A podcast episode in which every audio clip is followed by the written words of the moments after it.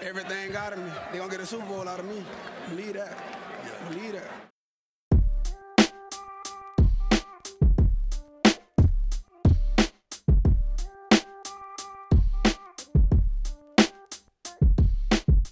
Willkommen zu Talk Like a Raven, dem Podcast rund um die Baltimore Ravens. Von und mit Malte und Benno.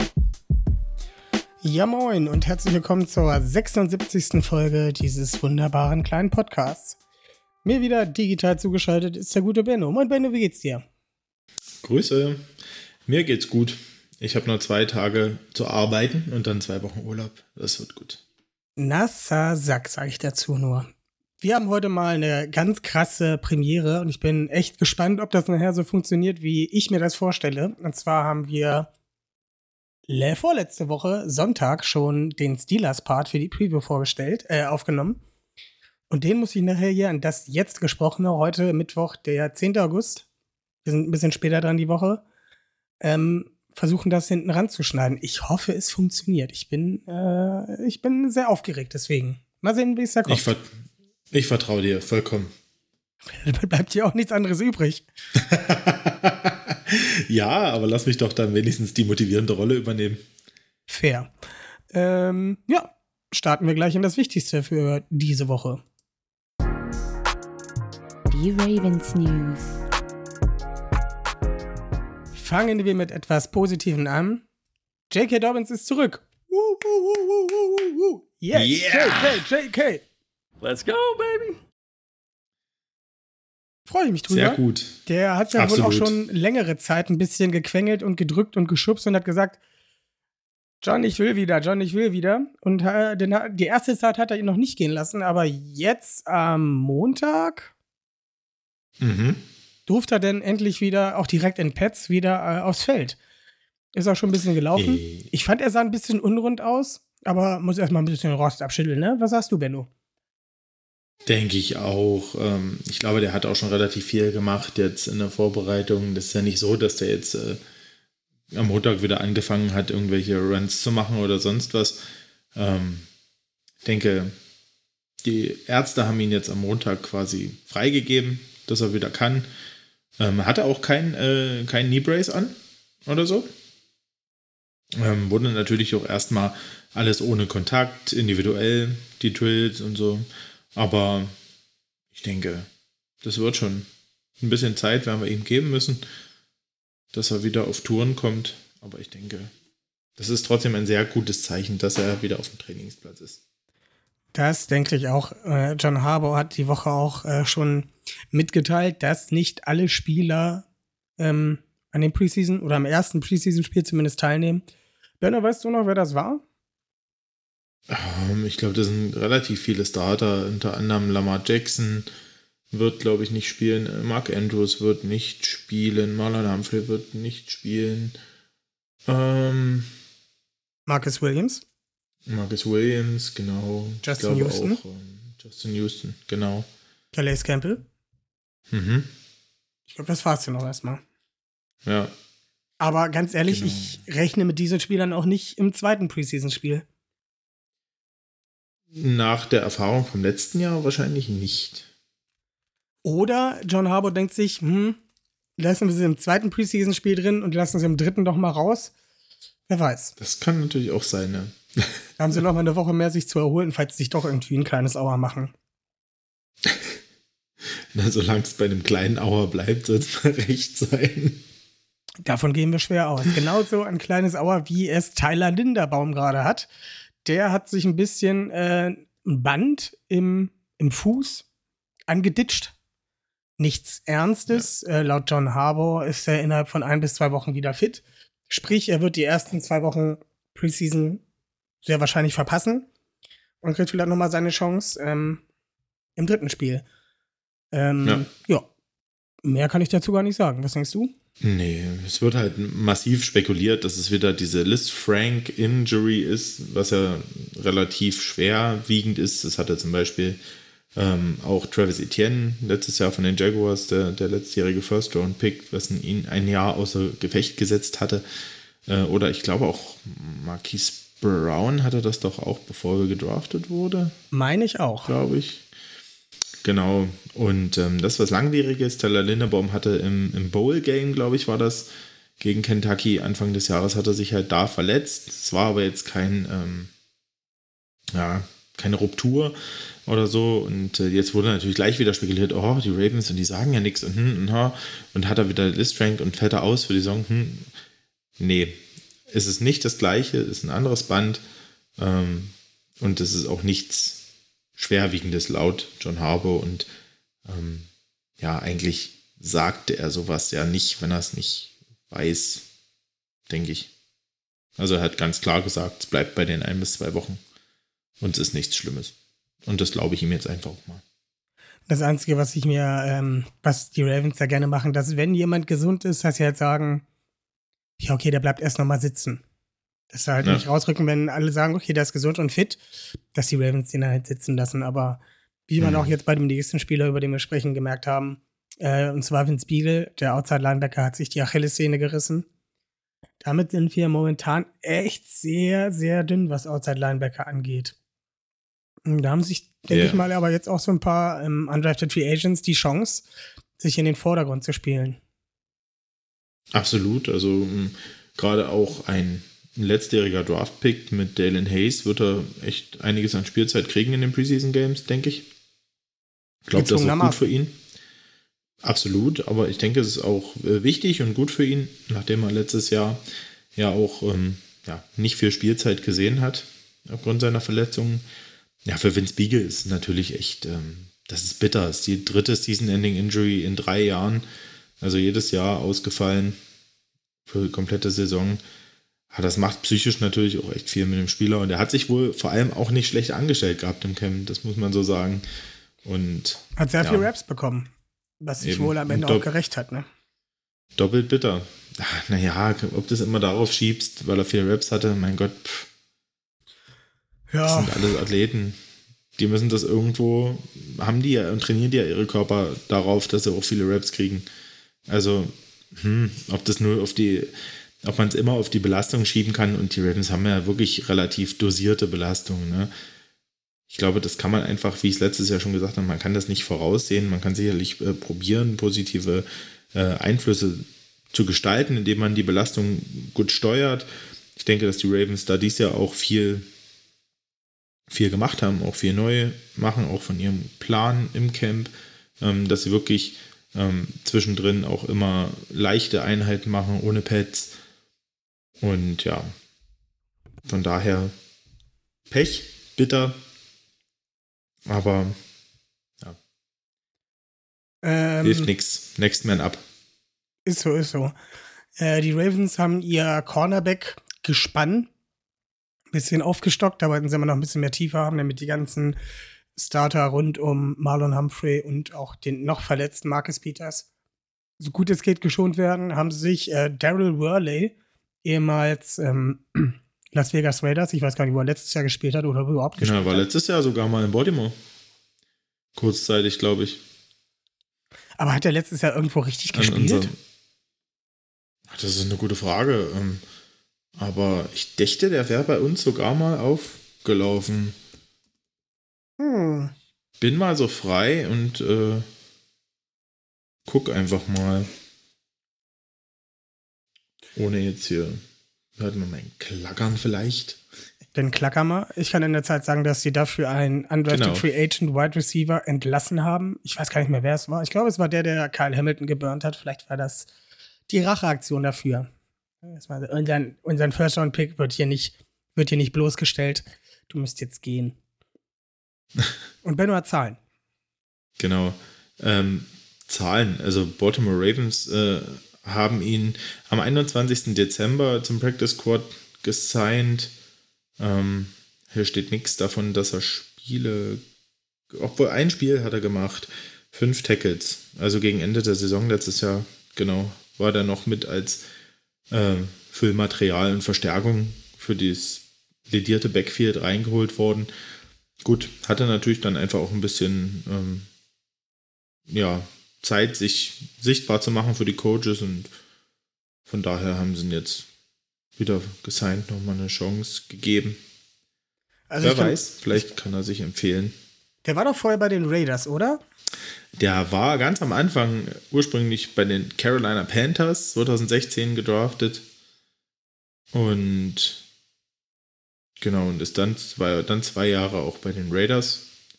Aber war der nicht Genau, so, also jetzt mal so unter uns, Drittrunden-Pick. uns zwei Pastoren durchtragen, war der nicht so katastrophal bei den Raiders? Naja, Ich zwei erinnere da Saisons irgendwie mit, noch was. mit ja, jeweils einem Pick und naja, sieben und acht Pass Deflections. Also besonders sind die Statistiken nicht. Ähm, ich denke, es waren ja ein, ein solider Cornerback, der aber natürlich jetzt nicht überragend gespielt hat. Also ich glaube, der war noch so nicht mal solide. Ich glaube, der hat ziemlich viel zugelassen. Hm. Habe ich noch so im Hinterkopf. Ja. Der Name Worley sagt Naja. mir auf jeden Fall was. Aber davon wird es sicherlich mehr als einen in der NFL geben. Wahrscheinlich. Genau. Ansonsten hat Gut. Justin Tucker einen neuen Vertrag über vier Jahre erhalten, ist damit erneut der bestbezahlte Kicker der Liga. Das ist durchaus berechtigt. Der hat dann schon Spiele, viele Spiele gewonnen. Und ja, Mhm. ich bin froh, dass wir den noch weitere vier Jahre, jetzt ist er bis 27 an die Franchise gebunden. Das heißt, bis Mhm. dahin erstmal keine Gedanken um Kicker machen. Richtig. Ähm, genau, Vierjahresvertrag, äh, insgesamt Volumen 24 Millionen Dollar, 11,5 Millionen Signing-Bonus und total 17,5 Millionen garantiert über die vier Jahre. Ist insgesamt halt ein Durchschnittsgehalt von 6 Millionen. Damit ist er einfach der bestbezahlteste Kicker und das zu Recht, weil Justin Tucker und dann kommt eine große, große Lücke in der NFL aus meiner Sicht. Das sehe ich ganz genauso. Viel muss man darüber gar nicht reden. Ich bin, wie gesagt, froh, dass wir bis 2027 Ruhe haben. Ja. Und hoffentlich, hoffentlich retired er dann nicht. Als Kicker kann man ja noch bis ins ganz, ganz hohe Alter spielen, wie wir es bei, äh, wie hieß er, Winne, Win, Winnet, Adam Vinatieri. Adam gesehen haben. Ja. gesehen haben. Der hat doch auch bis Mitte 40 ge gekickt, oder? Genau, Der war schon sehr grau. ja. Aber der war auch schon grau, als er noch nicht 45 war, glaube ich. Aber auch ein guter Kicker. Auch ein guter Kicker, absolut. Was denkst du, wer wird der erste Hall of Fame-Kicker? Justin Tucker oder Adam Vinatieri? Schwierig, ne? Der ist natürlich eher eligible, aber ob der jetzt First Ballot geht, Aber der hat einen Super Bowl gewonnen Vinatieri. durch seinen Kick. Vinatieri hat nicht nur einen Super Bowl gewonnen, Aber er hat einen erkickt. einen hat er erkickt. Ja. Genau. Ja, also ich könnte, könnte mir schon vorstellen, dass, dass Vinatieri vielleicht reingeht, ob es ja, schwierig. Aber also theoretisch, er ist, er ist, glaube ich, All-Time Leading Scorer in der NFL. Also eigentlich musste den schon in der ersten nach den fünf Jahren reinstecken. Ja, Ja. mal sehen, wer da noch so eligible ist. Genau. Das, darauf kommt es ja auch noch ein bisschen an. Ansonsten Mhm. ein bisschen aus der Tratschkiste. Die Medien, also Roquan Smith, äh, Linebacker, guter Linebacker, sehr guter Linebacker der Chicago Bears, hat nach einem Trade gefragt oder möchte getradet werden. Hat das auch öffentlich gemacht, ist an äh, die Chicago Bears gegangen. Die wiederum sagen, dass die den unbedingt halten wollen und dass ähm, sie ihm einen dicken Vertrag geben wollen. Ähm, aber trotzdem sagen die Mädchen, äh, Mädchen, die Medien, dass ähm, ein potenzieller Landing-Spot die Baltimore Ravens sind. Was sagst du, Benno? Hättest du gerne ähm, Roquan Smith bei uns mit im Roster? Also jeder, der sagt, er hätte Roquan Smith nicht gern mit im Roster, würde ja lügen. Ähm, da gibt es halt relativ wenig Teams, die da bessere Qualität aufbieten können. Ja, also vielleicht noch so Fred Warner, ähm, wenn man mal nach San Francisco schaut. Der könnte da vielleicht noch mithalten. Und ähm, Roquan Smith ist einfach äh, verdammt jung mit 24. Der würde jetzt seinen ersten großen Vertrag kriegen. Er hat gesagt, er hat geschrieben, dass die Bears ihm, das Angebot der Bears eher ein Witz ist und dass das seiner ganzen Positionsgruppe schaden würde, wenn er den Vertrag unterschreiben würde. Und dass er sich einfach nicht gewertschätzt fühlt. Von daher, oder wertgeschätzt fühlt. Das war ein komisches Deutsch. Naja, egal. Jedenfalls ist er an die Öffentlichkeit gegangen, was jetzt dabei rauskommt, werden wir sehen. Wie, wie gesagt, ähm, die Bears haben jetzt verlauten lassen über ihren GM, dass sie ihn auf jeden Fall halten wollen. Dann müssen sie aber echt mal in die Tasche greifen. Bisschen tiefer. Und ähm, ja, wenn das aber nicht der Fall ist und die offen für einen Trade wären, für einen Trade wären, dann würde ich den in Baltimore schon gern sehen. Also, keine Ahnung, der hat ja nur noch ein Jahr Vertrag. Ich meine, wenn man für den irgendwie einen Second-Round-Pick oder Third-Round-Pick und noch einen Tag 3-Pick abgibt ähm, und den dann erstmal da hat, dann ist das absolut eine Verstärkung, weil nichts gegen Josh Bynes, der hatte letztes Jahr eine solide Saison, aber, aber Roquan Smith ist auf, ist auf der Position halt jemand, der die Defense da auf jeden Fall over the top bringen könnte mit Patrick Queen nebenan. Ähm, von daher, ich würde mich da nicht, nicht scheuen. Ich meine, das Roster ist, ist sehr gut dieses Jahr wieder. Ähm, wenn alle soweit fit sind und auch wirklich spielen können, dann ähm, ergibt es Sinn, eine punktuelle Verstärkung zu, äh, zu holen. Nochmal in der Defense. Ne? Also Obwohl jetzt wahrscheinlich wieder viele sagen werden, oh nee, wenn, dann brauchen wir auf jeden Fall einen Right Receiver. Ja, da ist natürlich qualitativ von dem, was wir jetzt wissen und sehen, natürlich auch nicht ähm, so viel vorhanden. Ne? Das sind alles äh, junge Spieler, die sich auch noch beweisen müssen und zeigen müssen, dass sie ähm, in der NFL gut spielen können. Ähm, aber ich wäre nicht böse, wenn De Costa sagt, hey, den nehmen wir noch. Ja, dem jetzt so einen schönen, äh, den Bears einen Dritt- und Viertrunden-Pick hinwerfen. Wäre schön. Ja. Der kommt hierher, kriegt einen netten Vertrag. Und ja, Woche 6, 7 kommt eh Tyler Lockett von den Seahawks. Und äh, wer will denn dieses Roster noch aufhalten? ja, genau. Andere wichtige Sache, Preseason steht an. Da ja, bin ich ja hättest, du, hättest, hättest du nicht sogar deinen Jingle jetzt spielen können. Oh, stimmt. Den habe ich so lange Warte. nicht benutzt. Do it. Ich suche ihn gerade noch. Oh nein, so viele hast du doch noch gar nicht. Doch, aber ich habe die so lange nicht benutzt. Und ich habe die Falschraum auch noch drin. Na egal.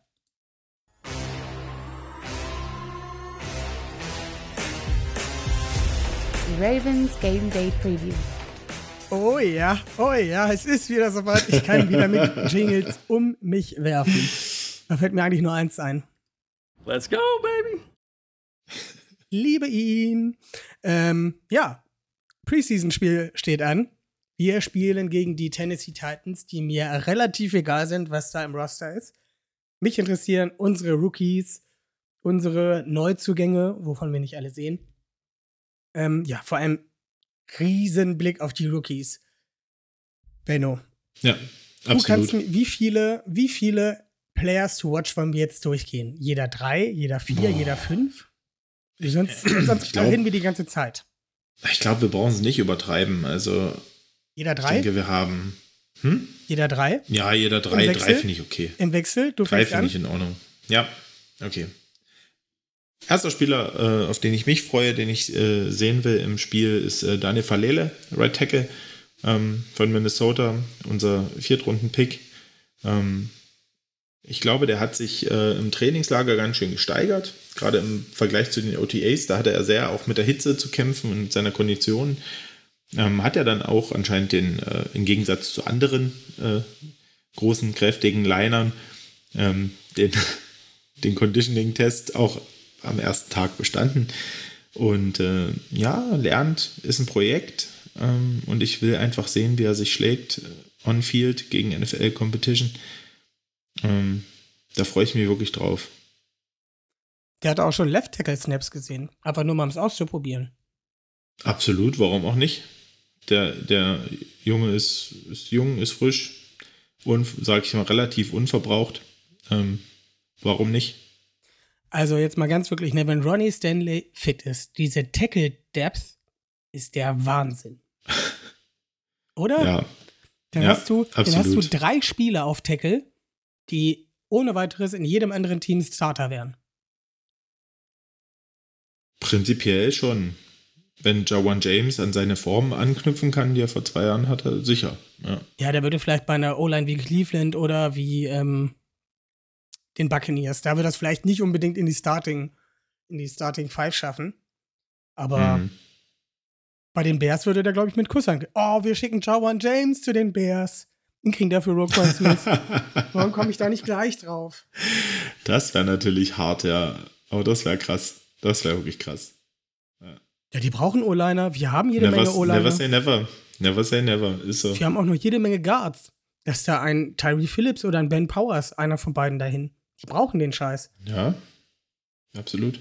Hm. Könnte man schon wieder ein paar Hot Takes rausschmeißen, aber lassen wir das Vielleicht mal, haben vielleicht mal wenigstens auf einer Position ein bisschen Powers für Justin Fields. Der tut mir auch so leid. Ah, Das ist auch so einer, der richtiges Potenzial hat, zum falschen Team gekommen ist und Mhm. nächstes Jahr vielleicht noch eine Chance kriegt, da wieder nicht überzeugen kann, weil die O-Line immer noch zu schlecht ist und dann einfach Hm. verschwindet. Tja. Naja, aber wir sind ja hier nicht der Chicago Bears Podcast. Ist richtig. Äh. Ist richtig. ähm, Daniel Falele, bin Mhm. ich bei dir. Ähm, den, die obvious ones spare ich mir mal für später auf. Ich bin ähm, sehr gespannt auf äh, Pepe Williams. Mhm. Der hat ja schon den einen oder anderen Pick im Camp ge ähm, gefangen und macht wohl auch einen relativ guten Eindruck.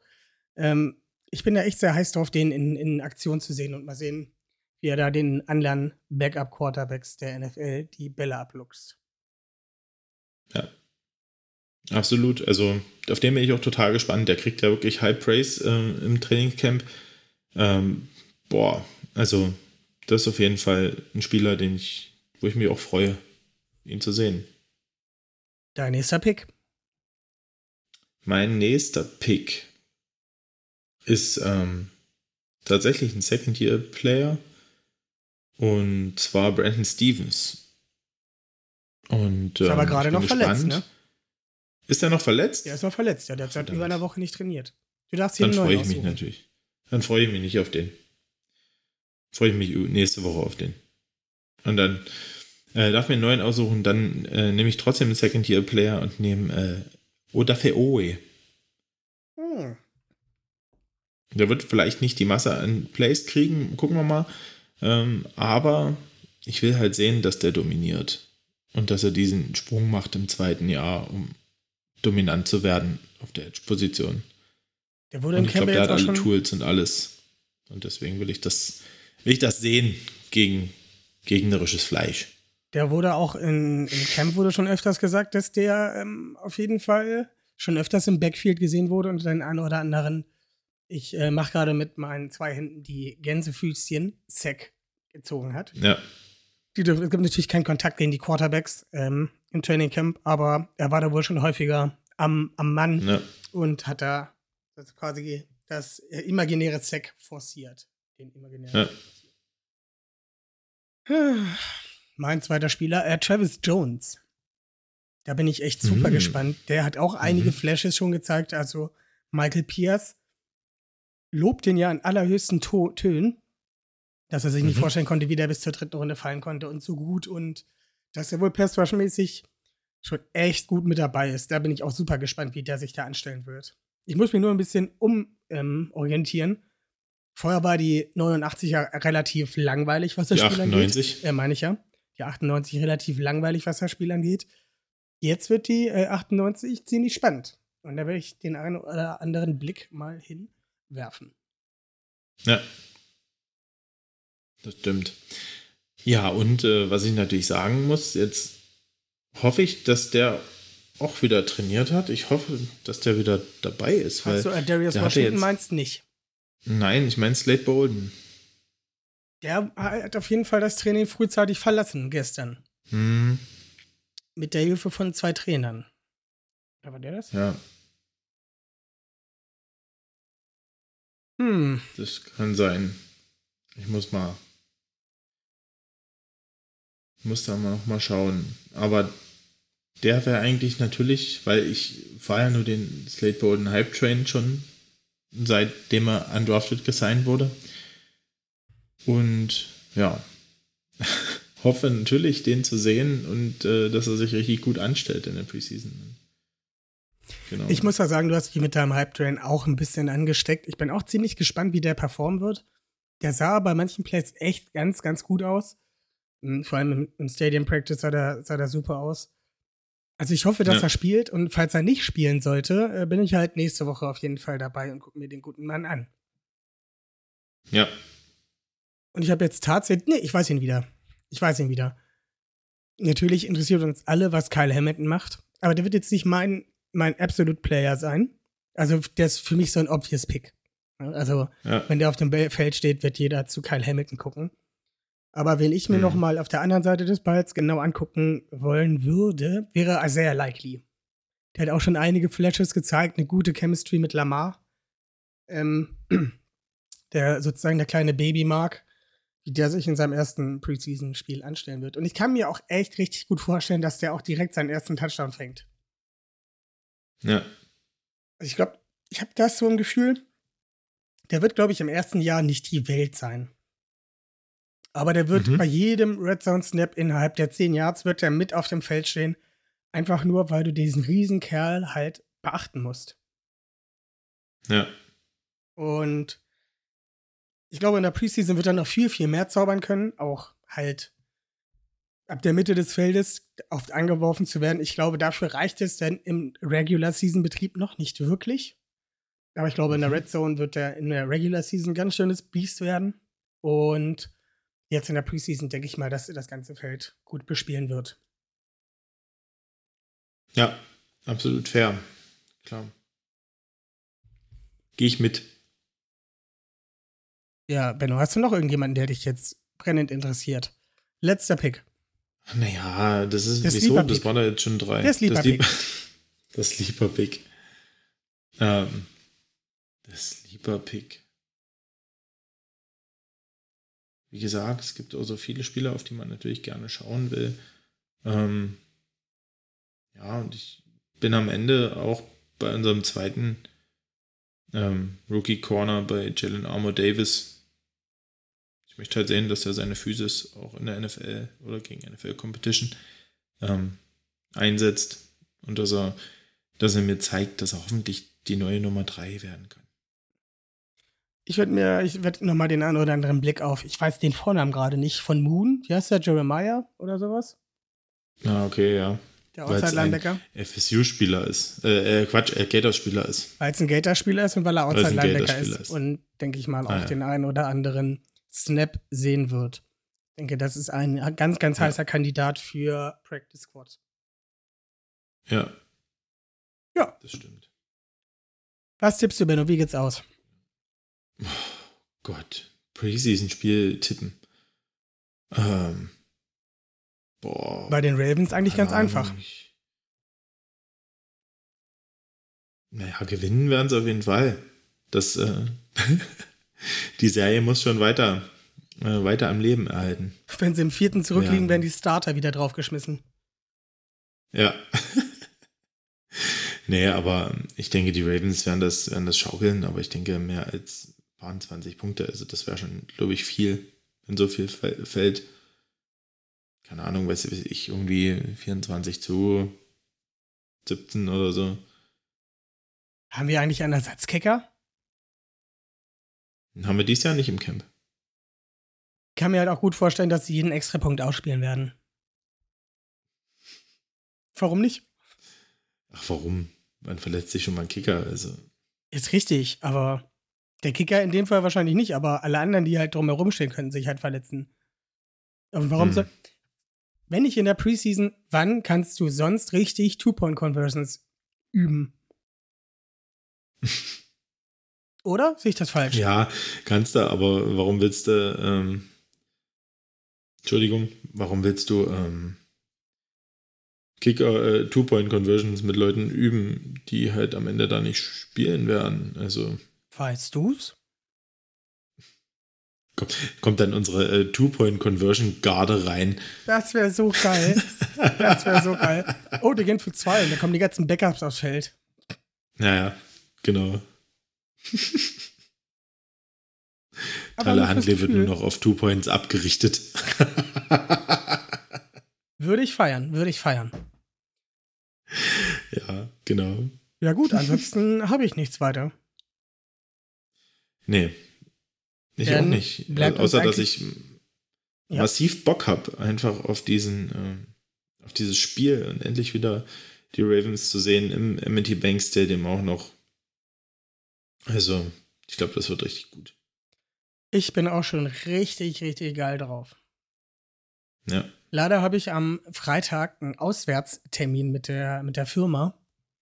Oh. Das heißt, glaube ich, zwei Stunden Autofahrt. Gott sei Dank muss ich nicht fahren. Aber das wird trotzdem du hart. sehr müde in dem Auto sitzen. Ich werde sehr müde sitzen und vor allem, ich muss dann halt auch ordentlich angezogen sein. Ne? Momentan gehe ich ins Büro halt Ja. mit kurzer Hose und weitem T-Shirt, weil es halt einfach unfassbar warm ist hier in Hamburg. Ja. Und da wird dann halt schöne, schwere schwarze Hose, Hemd dazu, langärmlich, zugeknöpft. Hm. Das wird spaßig. Ja gut, ja. ähm, dann würde ich mal an unser Vergangenheits, an unsere Vergangenheits-Ich übergeben. Möchtest du deinem Vergangenheits-Ich noch was sagen, Benno?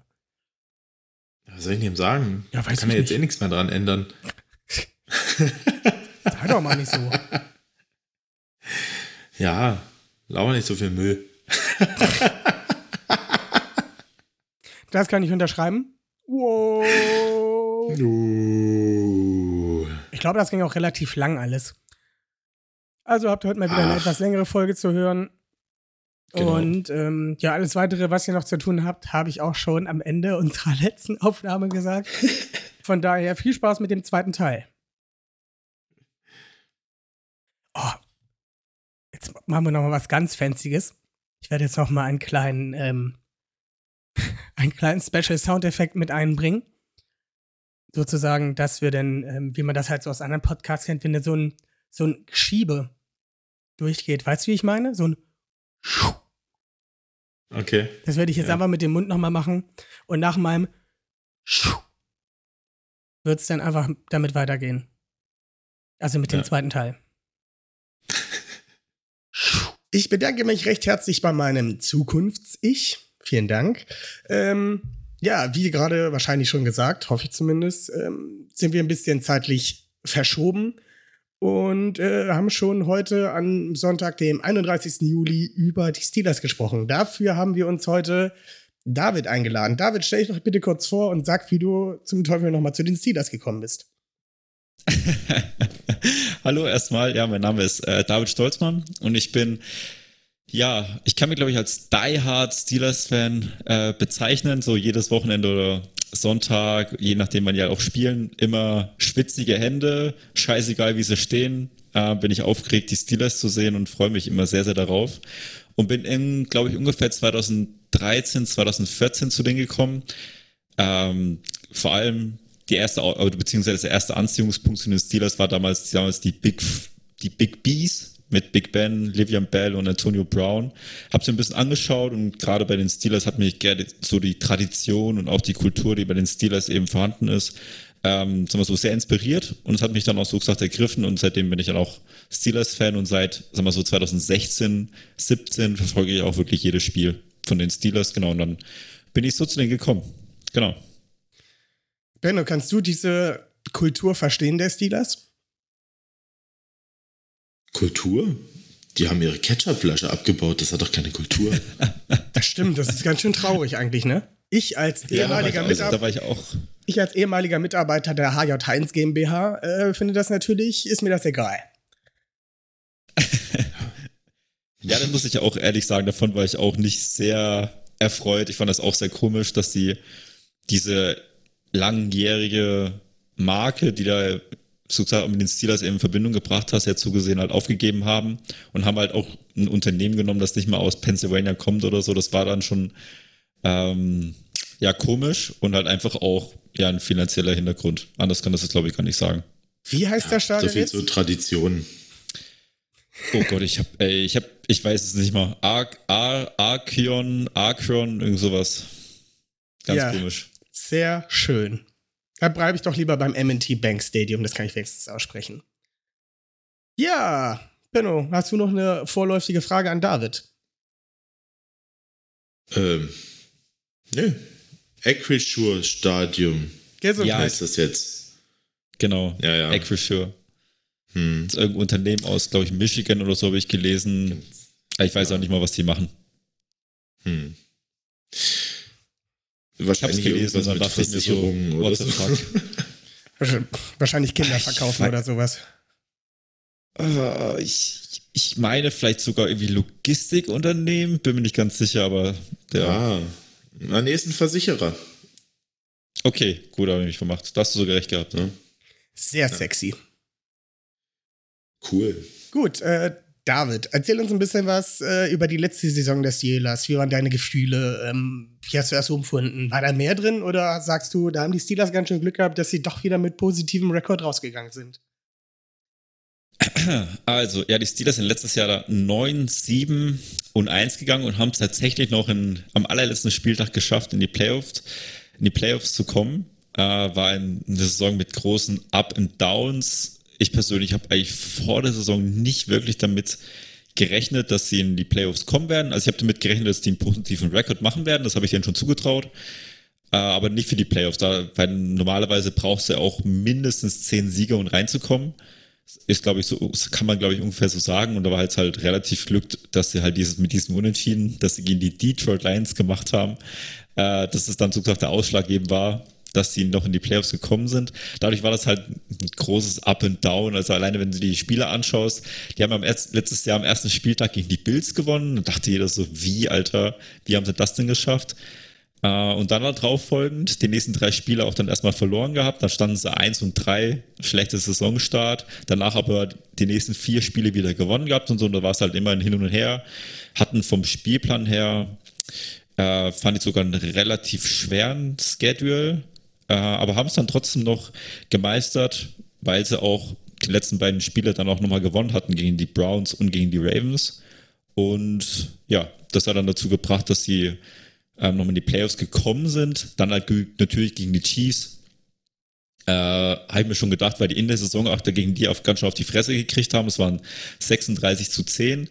Und dann, glaube ich, haben die ja sogar gegen die Chiefs zur Halbzeit in dem ersten Quarter sogar geführt mit 7-0 äh, weil TJ Watt einen Pick 6 hatte oder so oder einen Fumble aufgenommen, die Endzone getragen hatte. Aber dann hast du gemerkt, dann ähm, konnten sie gerade auch, weil die Offense sich produziert hat, rund um Big Ben, ähm, wo man dann schon gemerkt hat, dass es sein letztes Jahr wird. Da gab es die ganze Zeit Andeutungen und auch nach dem letzten Browns-Spiel, das letzte Heimspiel für ihn, hast du auch gesehen, äh, wie er die Leute abgeklatscht ist, nochmal die Runde gegangen ist, die Leute auch gefeiert hatten und so, war das dann eigentlich schon relativ klar und ich muss auch sagen, es wurde auch Zeit.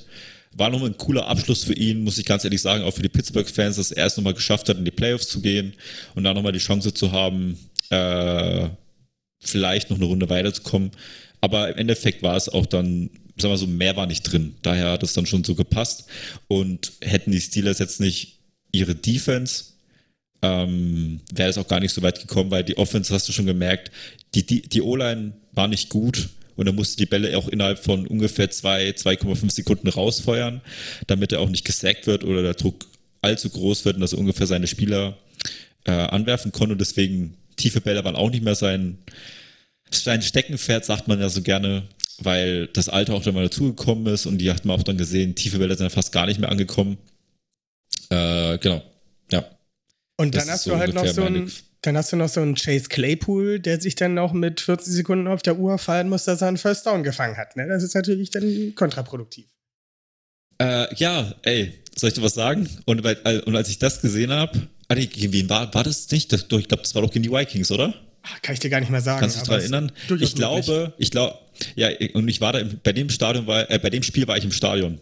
Ich war da bei den Minnesota Vikings im Stadion, also habe hab das live gesehen, wie er sich da gefeiert hat und die Uhr läuft runter. Ehrlich gesagt, ich bin durchgedreht. Wir waren dann nämlich im Dezember sind wir nach ähm, Minneapolis geflogen und haben uns das Donnerstag-Nachtspiel angeschaut. Steelers gegen Vikings. Die lagen ja, glaube ich, zur Halbzeit ein, irgendwie sowas 21-0 oder hinten ist oder stand, glaube ich, mittlerweile sogar 29-0 oder so. Und die haben ja richtig krasse Aufholjagd gehabt äh, und haben ja, wie gesagt, als er sich dann gefeiert hatte, haben die ja noch einen Wurf in die Endzone gehabt und ähm, Pat Fryer Move, hat den Ball ja noch gefangen gehabt, aber beim Tackle hat er den Ball dann äh, leider verloren, hätte den Ball gefangen mit der Two-Point-Conversion dann oder so, wäre es dann sogar noch in die Overtime gegangen, aber es war eine richtig krasse Aufholjagd und das hat er die Steelers letztes Jahr auch ausgemacht. Ich glaube, Big Ben hatte letztes Jahr sieben Spiele im vierten Quarter noch gewonnen. Da hat er echt wirklich, musst du sagen, da muss, das, also das sehe ich dieses Jahr nicht kommen. Wir werden da, glaube ich, nochmal gleich drauf kommen, äh, was jetzt alles an Neuerungen bei den Steelers kam. Aber das muss ich echt Big Ben lassen. Er wusste im vierten Quarter letztes Jahr die Spiele zu gewinnen. Das war echt krass. Also zum Beispiel, um es mal kurz zu nennen, das war gegen die Bills so, das war gegen die nee, Seahawks nicht, gegen die Bears war es so, gegen die Browns war das so, es war zweimal gegen die Baltimore Ravens so. Ähm, gegen die Titans war das auch so. Ja, das war dann schon relativ krass. Äh, und ansonsten wäre das wahrscheinlich auch dann negativer Rekord geworden, wenn er nicht, nicht im vierten Quarter auch so klatsch gewesen wäre. Fair, das war ausführlich. Hoffentlich haben die, die Ravens-Zuhörer nicht ausgeschaltet.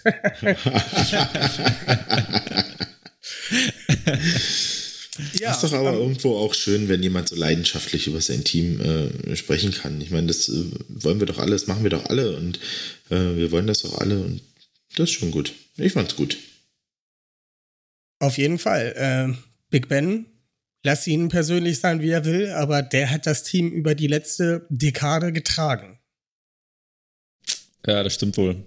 Also, immer so, nachdem sie dann auch ähm, mit ihm den Super Bowl gewonnen hatten. Der hatte auch dann, wie gesagt, mit ihm auch, gab es auch nie einen negativen Rekord. Die sind immer positiv gegangen. Also es hat schon, war schon gut, auch mit Tomlin auch seine große Arbeit dabei, dabei, dabei gehabt, aber Big Ben hat es dann natürlich auch wirklich auch insgesamt getragen. Und ähm, die letzten Jahre war es dann immer so, da hat man dann schon gemerkt, sobald es dann die Playoffs dann mal, ich meine, ich glaube, letztes Mal waren die 2016 in den AFC Conference Finals, aber hast immer gemerkt, so weiter geht's nicht. Da ist dann immer ein Team, die haben dann besser gescoutet oder einen besseren Quarterback gehabt, egal ob es jetzt Tom Brady war oder als dann bei Holmes kam oder so.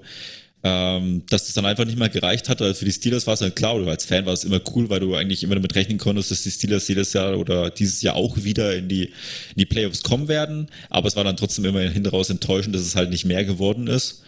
Ähm, aber ja, Big Ben, das war ja schon eine gute Ära auch für die Steelers-Fans, weil du einfach auch eine Winning Culture hattest. Ja, und Big Ben, wie du gerade sagtest, ist jetzt weg und da sind dann die Steelers in der Free Agency schon mal ein bisschen äh, aktiv geworden und haben sich einen potenziellen Nachfolger von Big Ben zumindest für die nächste Saison oder die nächsten zwei Saisons geholt und zwar Mitchell Trubisky. Wie zufrieden bist du denn mit diesem Signing? Also ich glaube, ähm, gerade auch, weil du, wir werden wahrscheinlich auch klar auf den Draft auch nochmal eingehen, aber ich glaube, ich kann es mal kurz vernehmen, äh, vorwegnehmen, gerade auch, weil die in der ersten Runde auch einen Quarterback ähm, gedraftet haben, war es ja auch dann irgendwo gut, dass sie eben auch einen Quarterback haben, der schon Erfahrung in der NFL hat, und auch von ihm ein bisschen lernen kannst. Auch nicht unbedingt, dass du deinen First-Round-Pick auch gleich als, als Starter reinbringst, sondern vielleicht auch ein bisschen zuschaust, wie in der NFL die Spielabläufe sind, wie schnell auch oder wie die, ähm, die Geschwindigkeit des Spiels sich ändert, dass du dort wirklich zuschaust und lernst. Und daher muss ich sagen, war Mitchell, du bist ja auch eine relativ gute und auch günstige Lösung. Ähm, die Steelers haben das, ähm, fand ich auch ganz gut gemacht, dass die äh, die Vertragsgestaltung dieses Jahr so war, dass sie viele Free Agents gesigned haben, aber zu relativ kleinen Verträgen und die haben alle Proof-It-Deals ausgestellt. Heißt so viel, wenn die Spieler dieses Jahr abliefern, haben sie die Chance, nächstes Jahr echt gut Geld zu machen. Falls nicht, wird es wahrscheinlich so sein, dass sie nächstes Jahr da eben gecuttet werden und haben dann einen relativ niedrigen äh, Cap Space. Jetzt zum Beispiel bei Mitchell Trubisky bekommt dieses Jahr 3,6 Millionen. Also sage ich ganz ehrlich, machst du auf jeden Fall, gerade eben, dass dein First-Round-Pick auch lernen kann. Ähm, die 3,6 Millionen kriegt er, spielt er gut, kann er bleiben, kriegt er nächstes Jahr 10 Millionen. Falls nicht, kannst du ihn cutten und hast dann nur ein Deadcap von 2 Millionen. Das fand ich, haben die relativ smart gemacht und haben sie auch mit anderen Spielern gemacht, die sie in der ähm, Free Agency geholt haben, einfach um zu schauen im Rebuild, welche Spieler kannst du gebrauchen für die nächsten Jahre, was sind deine Pieces, um die du halt rumbaust und daher war das schon ganz gut. Aber ich glaube auch, äh, also daher muss ich sagen, war das ein gutes Signing, auch mit dem Deal in Verbindung. Äh, aber zukünftig weißt du jetzt schon, dass Mitchell Trubisky nicht die große Zukunft bei den Steelers haben wird. Denkst du denn, dass die Steelers gerade im Umbruch sind? Ja, also gerade würde ich schon sagen, gerade in der Offense, ähm, wenn, wenn ich auch sehe, welche Deals die auch da ausgegeben haben, geht es einfach darum, zu schauen dieses Jahr, welche Spieler äh, kannst du gebrauchen für das nächste Jahr oder das Jahr darauf und daran baust du halt jetzt auf. Das sind wie gesagt ja viele Profit-Deals und die Spiele, die halt dieses Jahr abliefern, bleiben, wenn nicht, muss halt gehen und dann schauen sie halt mal, was sie halt äh, bekommen werden, weil die nächstes Jahr, weil dieses Jahr auch nochmal Cap Space äh, oder Dead Cap von Big Ben drin haben, haben sie nächstes Jahr, glaube ich, wenn ich nicht ganz täusche, 60 Millionen für oder 50 Millionen für äh, Free Agents offen und da wird wahrscheinlich auch einiges passieren. Ich sehe gerade. Ja, und dann noch mit einem potenziellen Top 10 Draft Pick, ne? Er kann potenziell passieren, also wirklich, also es kann potenziell passieren, dann, ähm, äh, da kann, das kann man, glaube ich, gar nicht so ausschließen. Was ich aber sagen muss, ist, Tomlin ist nicht der Typ ähm, und auch nicht der Coach, der das, glaube ich, forciert ähm, und zulassen will. Also ich muss jetzt zum Beispiel nur an die Saison vor zwei Jahren erinnern als sich Big Ben, ähm, oder vor drei Jahren war das, als sich Big Ben damals verletzt hatte, er sich im Ellenbogen diese Operation hatte und dann sind die mit äh, Mason Rudolph und Doug Hodges durch die Saison gegangen und haben am Ende 8-8 gemacht, weil einfach halt die Defense so gut war und die Defense sieht halt dieses Jahr auch, äh, sag ich mal so, nicht so schlecht aus und deshalb kann ich mir nicht vorstellen, dass die irgendwie nur fünf Siege oder so holen, dass sie dann einen Top 10 Draft bekommen. Ich lese gerade in, Auch, äh, ich lese gerade einen richtig guten äh, Namen von einem Future Reserve Con Contract. Und ich glaube, es ist der coolste Name, den ich jemals bei einem ähm, Footballspieler gelesen habe. Habe ich so auch noch nicht gehört. Ich will das nur kurz einwerfen. Defensive End Daniel Archibong.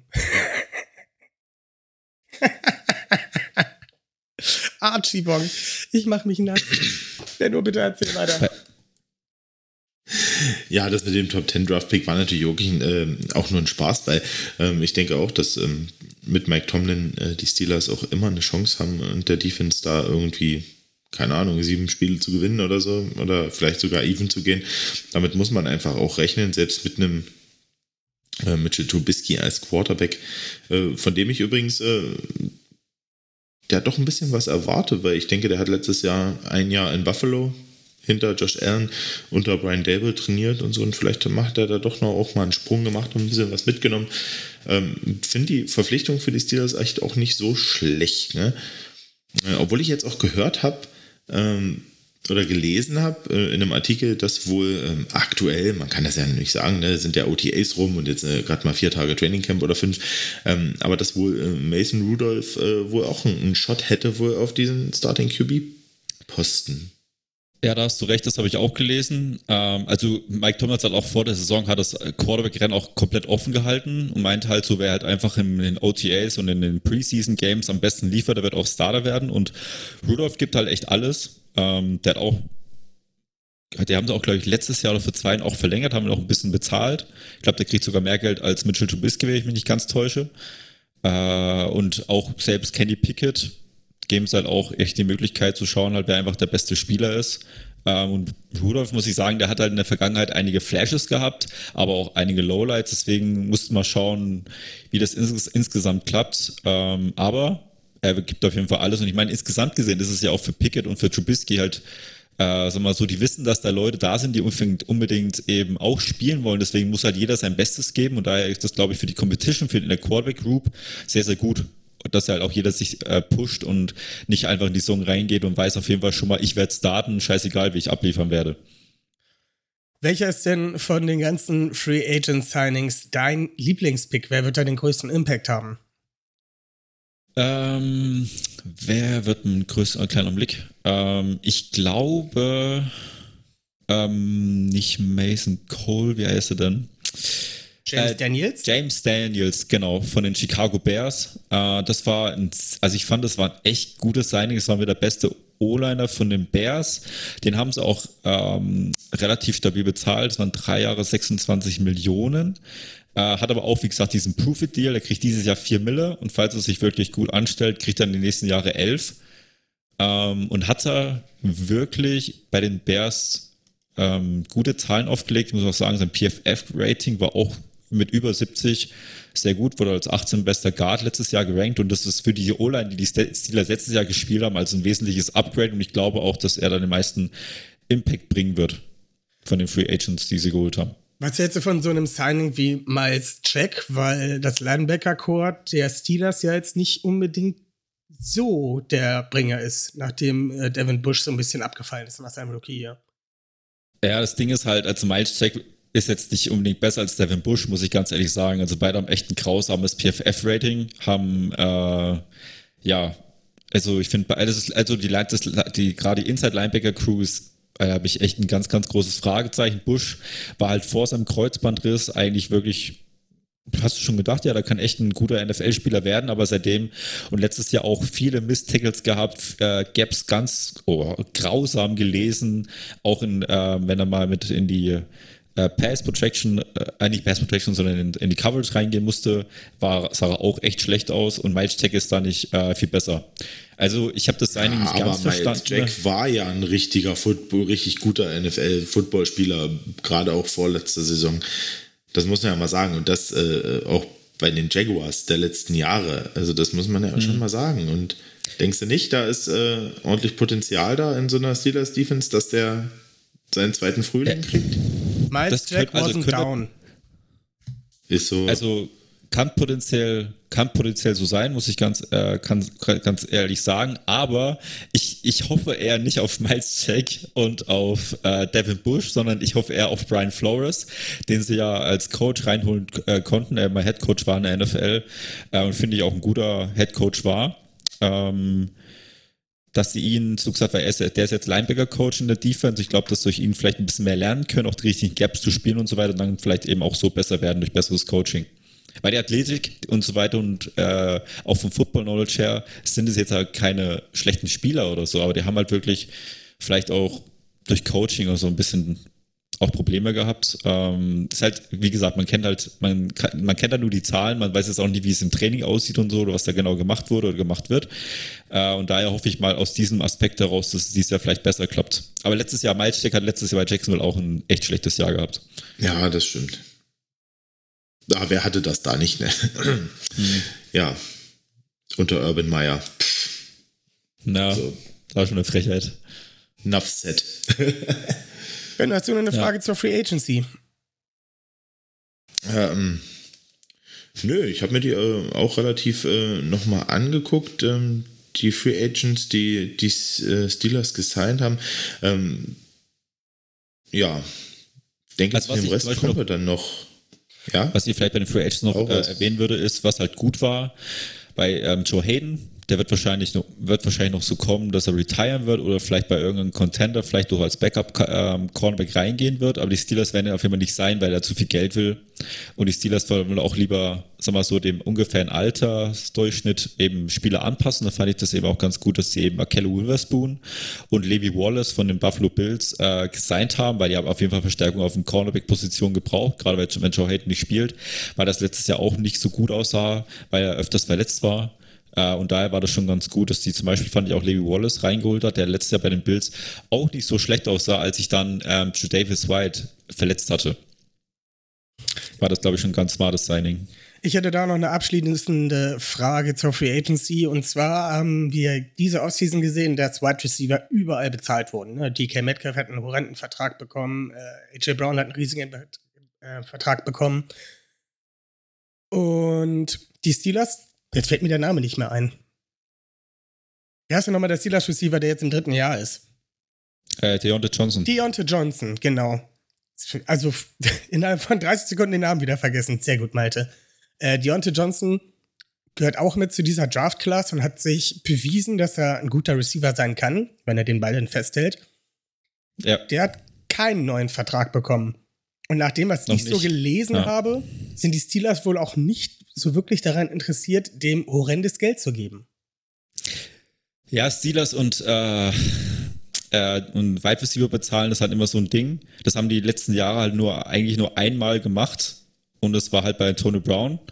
Und sonst vorher war das halt Heinz Ward, aber das ist auch schon eine ganze Zeit her äh, weil die halt wirklich, du musst halt wirklich schon super, super, super, super, super gut sein, dass sie wirklich einen äh, Wide Receiver bezahlen, weil ansonsten sagen die Steelers, alles klar, wir, äh, wir wissen, oder die letzten Jahre wussten wir immer, die richtigen Wide Receiver zu draften. Also muss man echt sagen, da hatten die letzten Jahre echt immer ein gutes Händchen dafür. Und dann sagen die halt eher, ja, dann sparen wir uns das Geld, dann investieren wir lieber in O oder D-Line. Und dann ähm, draften halt wieder ein Wide Receivers, hast du ja auch dieses Jahr im Draft gesehen, haben sich zwei wieder geholt, die potenziell auch wieder gute Spieler werden können. Und das Ding ist halt, ich finde Aaron Johnson gut. Der hat auch gezeigt, nachdem sich auch Smith Schuster verletzt hatte, dass er ein, äh, sag mal so, Border Nummer 1 Receiver in der NFL sein kann, der auch wirklich der Go-To-Guy ist. Das hat er in manchen Spielen wirklich gut gezeigt, auch hat mit Big Ben auch eine ganz gute Connection gehabt. Äh, hat auch letztes Jahr Bello schon ein bisschen besser festgehalten als das Jahr vorher. Ähm, und der will aber, so was ich gelesen habe, ungefähr 20 Millionen pro Jahr haben und das ist halt zu viel. Das sind die Steelers echt nicht bereit zu bezahlen. Deswegen müssen wir mal schauen, äh, wie die Vertragsverhandlungen laufen werden, ob die dir vielleicht irgendwie was drücken können. Mich persönlich würde es freuen, wenn er bleiben würde. Ähm, aber ich muss ganz ehrlich sagen, wenn er für 20 Millionen würde ich auch nicht halten wollen. Ja, und dann können wir gleich zum nächsten Thema überschwenken, und zwar dem Draft. Da haben sie sich in der zweiten Runde, war das die zweite Runde? Ich hoffe, es war die zweite Runde, George Pickens ja. gesichert den ich pre-Draft ja. sehr, sehr gut fand. Mittlerweile jetzt nicht mehr so gut, weil er bei den Steelers ist. Ähm, glaubst du, der könnte in die, ja, in die Schuhe von einem Deontay Johnson steigen und den dann halt sozusagen, nachdem der denn, ähm, ja, kein, eventuell keinen neuen Vertrag bekommen hat, sozusagen den beerben wird? Äh, kann ich mir gut vorstellen. Also George Pickens hat in der, im College wirklich richtig, richtig gute Flashes gehabt. Da ist es halt wirklich ein großer physischer Receiver, der den Ball festhalten kann, auch wirklich gute Routen oder gute Cuts läuft und jeweils die Routen halt eben äh, für die Routen eben gebraucht wird. Und er hat halt krasses Verletzungspech gehabt. Das war, glaube ich, im Endeffekt auch der Grund, warum er nicht in der ersten Runde gedraftet wurde. Und die Steelers an zwei, also die hatten ja dann so gesehen ähm, relativ späten Pick. Ich glaube, es war irgendwas mit 40 oder so. Ich weiß nicht mehr ganz genau, oder in die 50 sogar und äh, haben sich wahrscheinlich gedacht, so alles klar, wenn der in der zweiten Uhr jetzt noch da ist, dann musst du ihn trotzdem nehmen. Musst halt mal schauen, was mit seinen Verletzungen ist, wie das in der NFL läuft. Äh, aber ansonsten glaube ich, war das schon äh, ein sehr, sehr guter Pick an der Stelle. Ansonsten haben sie sich auch noch Calvin Austin geholt, der denn eher für die tiefen Routen da ist. Eigentlich ja, das, fehlt das so ein das, bisschen auch noch ein bisschen bei den Steelers, oder? So der wirkliche, das wirkliche Deep Threat. Ja, also ich glaube eigentlich, mal gut, ich bin mal gespannt. Also ich habe, die haben jetzt, glaube ich, Quarterbacks, die den Ball ein bisschen äh, tiefer und genauer werfen können als Big Ben. Damit haben sie eigentlich Claypool, der das wirklich kann, der halt wirklich eigentlich in, von seinen Maßen her ein Titan ist und auf äh, Go-Route eine 4-4 laufen kann auf 40. Und der kann schon der Deep Threat sein. Ähm, und Kevin Austin kann ich mir eher vorstellen, dass der, wo für mich persönlich auch fast eine der Steals mit dem Draft war, den in der vierten Runde zu bekommen. Also du kriegst Kevin Austin für unter eine Million, unter eine Million pro Jahr. Ähm, der, glaube ich, eher dann vielleicht kürzere Routen bekommen wird, weil der eben da als Slot auch sehr, sehr flink ist und eben äh, seine, wenn gerade Man-to-Man gespielt wird in der Coverage, seine Leute aussteigen lassen kann. Und da, glaube ich, wird das auch ähm, gut funktionieren. Ich glaube, den hätten die Ravens auch gerne gedraftet, wenn sie nicht unbedingt äh, einen Panther gebraucht hätten in der vierten Runde an der Stelle. Aber ja, auf den hatte ich tatsächlich auch ein bisschen spekuliert im, im Draft in der vierten Runde. Ja. Dafür gab es ja noch. Jetzt, äh, ja. ja. jetzt äh, kriegt er halt auf Maul von unseren DBs. Ist halt so. da kommen wir später noch zu. Da kommen wir später noch zu. Ja. Äh, in der dritten Runde hat man sich der Marvin Liel geholt, der mir persönlich auch sehr gut gefallen hat. Ähm, glaubst du, der kommt da schon relativ zeitig mit in die D-Line-Rotation? Und auf welchem, äh, als welche Technik siehst du ihn? Also, bei dem Marvin Liel war es halt so, dass er nicht letztes Jahr, sondern das Jahr vorher richtig krass, äh, richtig krass war. Der hat, da war da war projected First Round Pick, dass er ähm, kommen wird, aber seine Stärken sind halt eben ähm, in der D-Line, äh, auf den Defensive Tackle Positionen. Heißt so viel über die Innenseiten. Aber als er dann letztes Jahr Edge gespielt hat, da war er halt eben weit nicht so gut als Innen. Aber er musste halt, oder sein Team wurde eben so umgestellt, dass er über als Edge spielen sollte. Und da war er halt nicht mal so gut und deshalb ist er halt in die dritte Runde gefallen. Aber die Steelers wissen, glaube ich, äh, ihn dann auch richtig einzusetzen, dass er dann auch nicht als Edge-Spieler, sondern wirklich in der ähm, gerade in der 3-4-Defense kann er so gesehen ja den Defensive Tackle oder vielleicht auch sogar den Defensive End spielen, dann wird er immer über das B-Gap, oder A-Gap kommen. kommen. Äh, aber sobald er, wie gesagt, in letzten, letzten College ja immer über das C-Gap gerusht ist, also meistens über die Tackles, das sah es halt nicht so gut aus, aber wenn er gegen Guards gespielt hat oder Center, konnte die echt meistens gut dominieren. Deshalb glaube ich auch, dass er ungefähr in dieser Dreierline mit eingebaut wird und nicht über die Edge-Spieler, die auch bei den Steelers Outside Linebacker sind. Und mit dieser D-Line hat er auf jeden Fall einige Spieler, die ihm gut was beibringen können. Auf jeden Fall. Ja, gerade mit Cam Hayward ist ja auch wieder All-Star, ähm, nicht All-Star wie beim Basketball, sondern All, ist er, glaube ich, sogar All-Pro geworden, wenn ich mich nicht ganz täusche. All-Pro, glaube ich, ja. Ja, ähm, von, ihm kannst, von ihm kannst du echt sehr viel lernen. Und du hast halt auch ähm, eine gute D-Line und auch äh, die, und die machen dich ja auch besser. Wenn du halt weißt, alles klar, in der Mitte steht ein Cam Hayward, der wahrscheinlich in der Mitte vom Guard und vom Center das Double-Team bekommt, hast du ein One-on-One-Matchup und hast auch dadurch da bessere Chancen, auch dich zu zeigen und auch äh, dich durchsetzen zu können. Auf jeden Fall. Äh, man hat sich noch einen Tight End, Connor Hayward, das ist der Bruder, Cousin von Cam Hayward. Ist der, ist der kleine Bruder, ja. Der kleine Bruder. Man hat sich Linebacker Mark Robinson und Quarterback Chris Oladukun dazugeholt. Äh, David, wie zufrieden bist du mit diesem Draft in Gänze? Warum, warum, warum unterschlägst du denn Pickett? Naja, da haben wir jetzt ja schon drüber gesprochen. Du bist einfach übersprungen. Aber wir haben ja, ja schon über Pickett gekratzt. gesprochen. Naja, willst du noch ein bisschen. Wir haben noch einen Kenny Pickett, wir haben noch einen Connor Hayward, wir haben noch einen Mark Robinson und Chris Oladukun, wie zufrieden bist du in Gänze auch mit dem Kenny Pickett zufrieden? Also, ähm, jetzt, also insgesamt gesehen mit dem Draft war ich schon relativ zufrieden, wie sie das gemacht haben, weil ich die Position attackiert, die sie, äh, was heißt attackiert oder halt forciert, die sie eigentlich auch gebraucht haben. Und ähm, bei Candy Pickett, glaube ich, war es am Ende des Tages auch der smarte Move, ihn auch zu nehmen. Ähm, klar, man hat ja immer so ein bisschen spekuliert, wer denn alles in der ersten Runde gehen könnte. Dass jetzt am Ende des Tages der einzige Quarterback war, der in der ersten Runde gegangen ist, war dann trotz, trotzdem wahrscheinlich ein bisschen überraschend.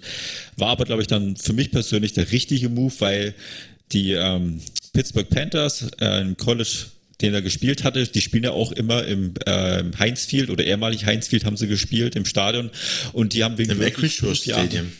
Genau, jetzt, jetzt im Equus Stadium.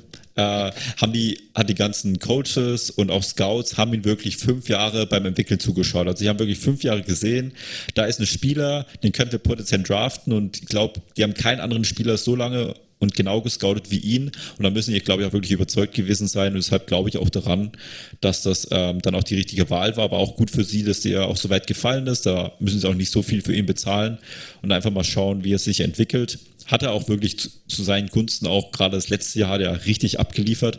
Ich glaube, er hatte irgendwie 41 Touchdowns zu sieben Interceptions oder so, da wirklich produziert und war auch nochmal ein gutes Argument für ihn, dann auch ihn so früh zu nehmen. Ähm, und ansonsten insgesamt gesehen, klar, was, klar, den Linebacker, den sie noch genommen haben, äh, Robinson, glaube ich, hast du gesagt, genau, Mark Robinson und Olado Kuhn, ja, einfach mal schauen, was äh, in Training Camp, wie sie sich zeigen und was man aus ihnen machen kann. Das sind jetzt aber jetzt keine Picks, wo man sagen würde, dass die jetzt äh, relativ schnell in die Rotation kommen. Benno, was sagst du zum Draft? Bist du damit zufrieden, wie die äh, Steelers gepickt haben? Ob ich damit zufrieden bin? Ähm ja, ich denke, sie haben einfach ihre Stärken, die im Kader sind, irgendwie noch mehr verstärkt. Ähm, brauchten natürlich auch Wide Receiver, haben ja auch drei Wide Receiver in der Free Agency verloren mit äh, Ray Ray McLeod, Juju Smith-Schuster und ähm, James Washington, oh. glaube ich. Genau. Ja, ja und äh, da muss er dann auch wieder auffüllen. Ich denke, das haben sie hier ähm, ja, bedient. Ähm, und dann muss man einfach mal sehen. Und halt die Quarterback-Stelle ähm, einfach mal adressiert in ähm, Free Agency und auch im Draft halt gleich zweimal. Ähm, ja, ich denke auch, wie ähm, David schon sagt, dass das ein Übergangsjahr für Pittsburgh wird, dass sie, wo sie wirklich viel evaluieren werden. Und ähm, ja, ich denke, dafür war es ein guter Draft. David, welchen Draft hattest du lieber gehabt? Den der Steelers oder den der Ravens? Äh, den der Ravens, muss ich ganz ehrlich sagen. Die hatten nämlich wirklich, fand ich für mich, äh, den besten Draft aller Teams gehabt. Zu muss Recht. Ich, ja, muss ich objektiv betrachtet, war das wirklich so. Die haben wirklich ähm, die besten Spieler, auch gerade mit dem Trade, den sie gemacht haben, mit ähm, Hollywood Brown, war das dann wirklich das Beste rausgeholt, was eigentlich ging. Also Chapeau an die Ravens und auch an den General Manager, wie die es zusammen auch gescoutet haben und auch vor allem mit Tyler Lindebaum und so, das war schon wirklich sehr, sehr gut. Vielen Dank dafür. Ja, ähm, blicken wir auf die kommende Saison und vor allem auf die Spiele zwischen Steelers und Ravens. Ich habe mir jetzt drei Matchups rausgesucht, wo wir so ein bisschen drüber schnacken können, wie die jeweilige Mannschaften gerade stehen, wie sie sich verbessert haben und wer da eventuell die Oberhand haben könnte. Und äh, ich würde jetzt ganz klassisch direkt mit der Steelers D-Line anfangen. Hm. Gegen die äußerst verstärkte Ravens O-Line. Und ja, David, lass mal deine Meinung dazu hören. Wer wird da, wer, was, was, was wird da passieren? Wer wird, wer wird besser sein? Und warum? Also, ähm, erste Frage an euch, weil da bin ich nicht ganz so auf dem Stande. Wie sieht es um Ronnie Stanley aus? Wir gehen davon aus, dass er gesund ist. Also, dass er Day One spielen wird. Ja. Also die ähm, O-Line wird dann so aussehen, dass halt Stanley Left Tackle, äh, Moses wird Right Tackle sein. Äh, mhm. Ja. Dann Kevin Seidler Guard und wer ist der andere Guard? Äh, ben Powers das oder ist, Tyree Phillips? Das, das, ist die Competition gerade. Ah ja, okay. Hat Phillips letzter schon gespielt? Ja, der hat Guard und Tackle gespielt. Zwei Jahre ah, ja. hat er schon gespielt. Hm. Ah ja. Also, weil ich, ja. also wenn, also gut, man muss halt, also, also wenn Ronnie Stanley wirklich fit ist und so spielt vor, wie vor seiner Verletzung, ähm, dann auf jeden Fall ist, sind die Tackles sehr, sehr gut besetzt. Kevin Seidler ist, boah, einer Top Guards der Liga. Das war wirklich echt smart, den ihr von den Giants äh, bekommen habt. Äh, Linderbaum, klar ist es ähm, als Rookie immer nicht ganz so einfach, aber auf Center ist es dann, wenn er äh, vor allem im Pass-Block vielleicht Probleme haben sollte, ist es aber meistens ja eh so, dass der Center mit einem der beiden Guards eben jemandem das Double-Team gibt. Ähm, daher eben die meiste Unterstützung wo er auch dann lernen kann, aber im Run-Block, glaube ich, äh, man, braucht man sich keine Sorgen machen, dass der abliefern wird. Ähm, die einzige wahrscheinlich Schwachstelle, die ich sagen würde, wird dann Phillips wahrscheinlich sein. Mal schauen, äh, ob das dann, wie hieß der andere nochmal? Der eventuell spielen könnte. Aber in Powers, da habe ich jetzt gerade nicht die Zahlen, aber Phillips hat letztes Jahr nicht so gut abgeliefert. Run-Block war nur ein 42er Grade und aber Pass-Block war ganz gut. Ähm, aber ich muss sagen, die äh, Ravens haben einer mit einer der besten O-Lines der Liga, gerade vor allem, wenn Stanley da sein wird und gesund ist. Ähm, die Aufgabe des Steelers, die äh, D-Line wird einfach sein, probieren zu müssen, ähm, Lamar in der Pocket zu lassen. Also, dass er in der Pocket bleiben muss, ihn forcieren muss, dass er zu, wer äh, zu werfen. Das ist die einzige Möglichkeit, äh, gegen ihn gewinnen zu können. Wenn er dann irgendwie aber es schafft, gerade in diesen, ähm, vor allem auch Schemes, wie sie laufen, dass er selber läuft, mit den, ähm, mit den äh, auch Fakes, so gesehen, ob er selber geht oder ob es vielleicht Dobbins dann oder sowas äh, den Ball bekommt, wird es eben sehr, sehr schwer werden äh, gegen die Ravens. Aber ich muss ganz ehrlich sagen, die Steelers, also wenn jemand das schaffen könnte, dann die, die Steelers D-Line, muss ich ganz ehrlich sagen, mit äh, TJ Watt, Defense Player of the Year, Cam Hayward, Tyson Alu Alu kommt ähm, gesund zurück. Highsmith hat letztes Jahr auch gezeigt, dass er ein NFL Pass Rusher sein kann. Da haben sie jetzt auch noch Oak Joby ähm, in der Free Agency gesigned von den ähm, Cincinnati Bengals, der die auch ähm, sehr, sehr weit, mit sehr, sehr weit gebracht hatte und jetzt auch zum Beispiel auch Le äh, Marvin Liel, der auch mit in diese Rotation reinrutschen könnte. Also wenn es eine D-Line schaffen könnte, dann die Steelers D-Line. Potenziell. Aber Lamar Jackson und auch das Running Game der Ravens wirst du nie 100% unterbinden können. Das wird nicht, äh, wird nicht klappen. Ähm, aber die Steelers haben auch die letzten Jahre gezeigt, dass sie es schaffen können. Benno, was hast du dazu? Äh, ja, also die Ravens Offense Line, haben wir ja schon gesagt, ist ja einfach auch in, in der Breite und in der Tiefe gerade jetzt nochmal besser besetzt worden durch die Offseason. Und was aber natürlich bei den Steelers immer ein Fakt ist, in dieser Defense Line, dass du halt zwei X-Factor-Player hast mit TJ Watt und Cameron Hayward. Das sind wirklich also das sind zwei Spieler, die wirklich zu den Besten ihrer Position gehören und die immer einen Unterschied machen können. Und ähm, deswegen ist diese Steelers-Line immer gefährlich und mit der, mit der äh, guten Baseline drumherum, mit Ogunjobi und Highsmith und auch Alualu auf Nose-Tackle, das ist schon, äh, ja, das ist schon eine richtig gute Defense-Line. Deswegen, ja, ich glaube, dass unsere Ravens Offense Line Lamar diesmal besser den Rücken frei halten kann in der Besetzung ähm, gegen so eine gute Defense Line. Ähm, aber ja, ob du, ähm, ob du da alles wirst du da nicht, nicht wegnehmen können. Dafür sind die einfach zu gut. Und ähm, ich hoffe, dass es sich ein bisschen amortisiert gegenseitig und dann äh, können wir damit sehr gut leben als Ravens, glaube ich. Also, wenn sie sich so ausgleichen ne?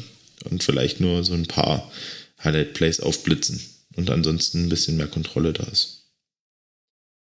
Ja, ich sehe das so wie, wie David, ähm, das Run-Game wirst du nicht, nicht aufhalten können. Ich denke, es wird ein bisschen besser funktionieren, aber auch wie du sagst, Benno, diese D-Line kann man, glaube ich, nicht zurückhalten. Also dafür ist da viel zu viel Qualität.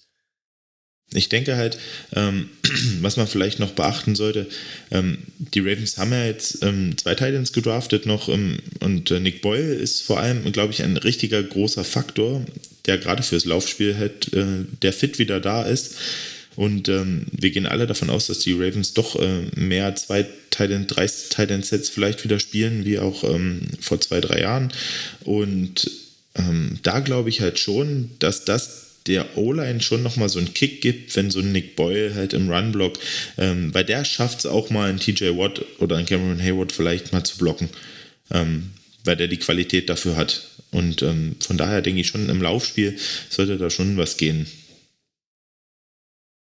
Fair. Ja, Komm, kann ich äh, absolut, absolut zustimmen. Ja. Kommen wir zum nächsten Matchup. Ähm, die Steelers Secondary gegen die Ravens Wide Receiver. Was sagst du, David? Dieses äußerst starke Wide Receiver Core der Ravens. Also, In, genau, inklusive, das Tight halt, Ends, inklusive Tight Ends. Ja, genau. Also Mark Andrews wird halt absoluter Go-To-Guy sein. Davon äh, ist halt absolut auszugehen. Ähm, das ist auch die Connection hat die letzten Jahre auch immer sehr, sehr gut funktioniert bei Lamar und äh, mit Marc eben zusammen. Das hat wirklich schon, sah immer richtig gut aus. Waren auch letztes Jahr, auch, auch wenn Lamar nicht so viel gespielt hatte, immer in den Spielen, in der er gespielt hat, sah das auch wirklich gut aus. Ähm, aber ja, außenrum betrachtet ist es halt eben so, dass da der Gameplan eben leichter oder leichter aufgestellt werden kann, dass wahrscheinlich man davon ausgehen kann, äh, dass man ungefähr errechnen kann, wer die Go-To-Guys sind und die anderen erstmal abliefern müssen. So ist halt jetzt schwer einzuschätzen.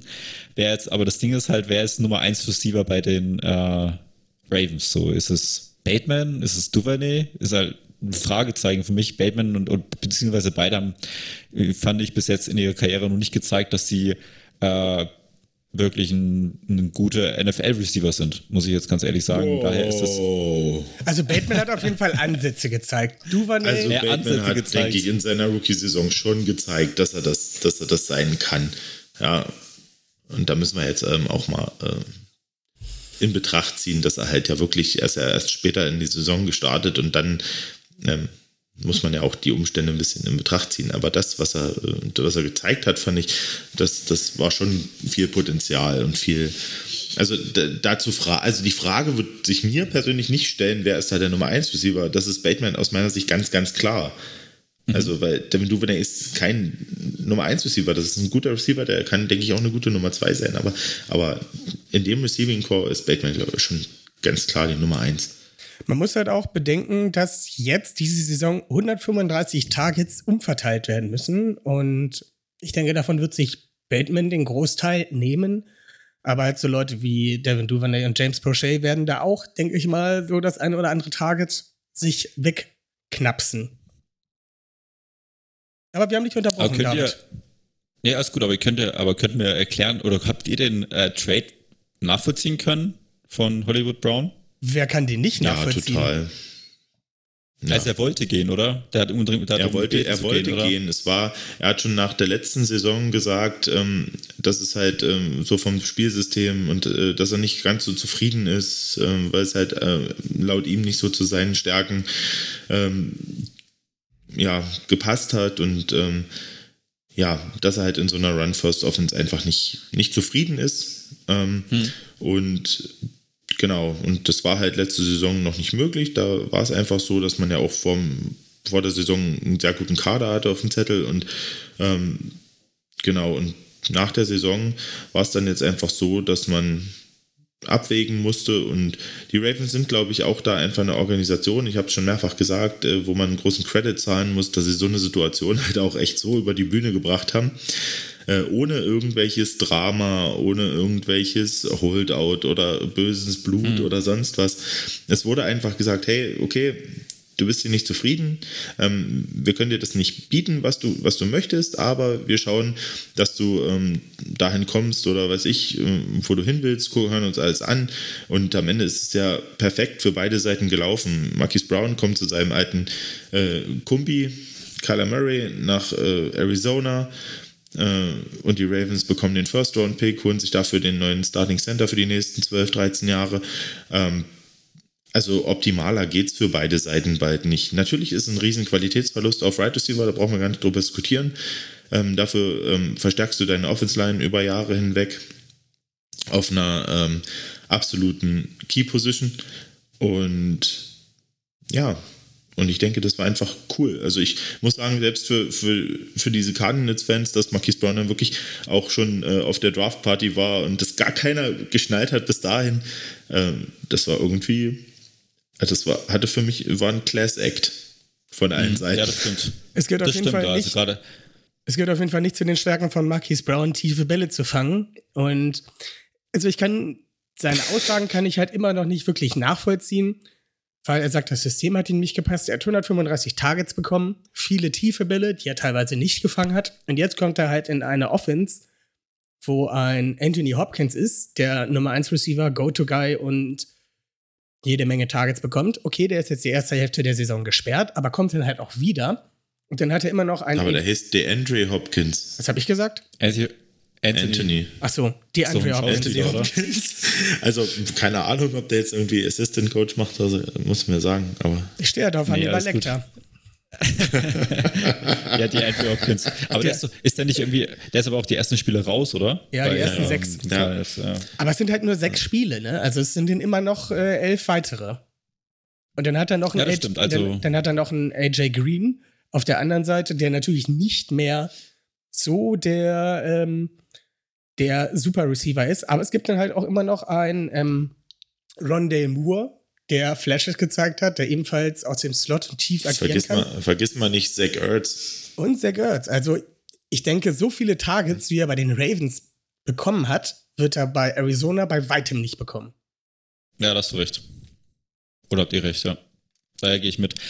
Aber um auf deine Frage eben äh, zurückzukommen, ähm, sag mal so, klar, also ich habe jetzt, ich wollte jetzt nicht hier irgendwie Batman-Bashing machen oder einen Slender hier raushauen, aber oh doch, er oh muss doch. Jetzt, er, er wollte. Oder bin ich ganz ähm, empfindlich, ne? Da, da, bin ich wirklich ganz empfindlich, ne? Das hast du vielleicht gemerkt. ja, habe ich, gleich, hab ich gleich gemerkt, ja. ähm, ähm, er muss halt erstmal zeigen, dass er das dann auch wirklich ähm, schafft und auch konstant abzuliefern. Ich, ich klar, das ich traue ihm zu, ich traue ihm zu, ähm, aber jetzt mal aus dem Aspekt heraus, dass man schauen muss, wie das eben laufen wird und so, ist es aktuell erstmal für die für die Steelers Defense, äh, gerade in der äh, nicht, nicht Defense, sondern für die Secondary, die sozusagen eher der schwächere Teil des der, der Steelers Defense ist. Ähm, kann man das, glaube ich, erstmal trotzdem ganz gut verteidigen, weil man kann sich mit Witherspoon haben die eine, haben sie mit also so einen guten Nummer 1 Corner, sage ich mal, der jetzt bei PFF auf Nummer 13 aller äh, Cornerbacks gerankt wurde jetzt in der NFL. Ähm, den, den kannst du gegen Batman spielen lassen. Ähm, und die andere ist mal Sean Wallace, der von den Bills gekommen ist, kann auch die Nummer 2 dann nehmen. Da muss natürlich geschaut werden, wer spielt, wer, wer spielt gegen ähm, Andrews. Da, und da wird es halt echt schwierig, weil die Steelers da außer äh, oder zum Beispiel auf Nickel beziehungsweise auf Safety jetzt keinen Spieler haben, der, der Andrews das ganze Spiel auch rausnehmen kann. Das, da ist keiner da. Und das wird eben sehr, sehr schwer werden.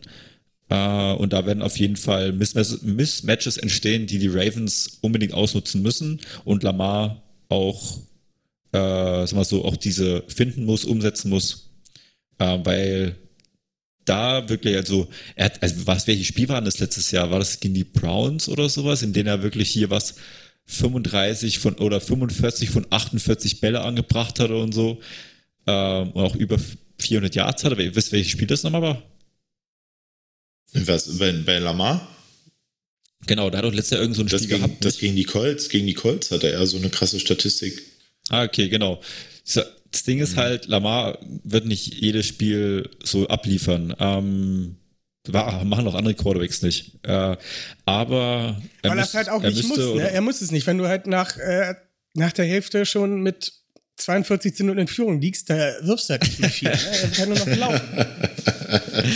ja, wie viele Spiele waren da von letztes Jahr bei den Ravens? Waren nicht so viele. Ja, letztes Jahr war, äh, letztes Jahr so ist, ist kein sind. Maßstab, ist kein Maßstab. Aber 2019. Okay. aber ja, genau, aber wenn ihr ihn findet, dann wird es auf jeden Fall äh, schwierig für die Steelers, ähm, die zu verteidigen. Und ich sag mal so, ähm, wird, wird auch Zeit für die Ravens, wenn das Big Ben nicht mehr da ist, dass Lamar dann endlich mal wieder ein Spiel gewinnt gegen die Steelers. Ja. Oh. ja. Also, da gibt es doch die Statistik, oder? Ich glaube, Lama, Lama Jackson hat nie ein Spiel gewonnen, wenn Big Ben gespielt hatte gegen die Steelers. Tja, dann haben wir jetzt ziemlich viele Siege auf jeden Fall demnächst. Ja. ja, wir werden sehen, aber kann man von ausgehen, ja. Ah, ich glaube, mhm. also wir haben bei uns, also bei uns im Podcast, den wir haben, haben wir die AFC North ähm, schon mal durchgespielt, sag ich mal. Wir haben da so ein, ähm, gehen aber alle Spieltage durch und tippen ungefähr, wie die spielen werden. Wir haben da äh, dieses Jahr so, äh, aber ich habe, oder ich und mein Bruder zusammen haben das so gemacht oder gehen davon aus, dass es ein 1-1 wird. Ähm, kann aber auch gut sein, dass die Ravens beide Spiele gewinnen. Genau. Benno, was sagst du äh, zu der Secondary? Also, wenn man mich jetzt fragt, ich habe vorhin ein paar Namen gelesen, wie Levi Wallace zum Beispiel und der Kell Witherspoon, sagt mir auch ganz entfernt was.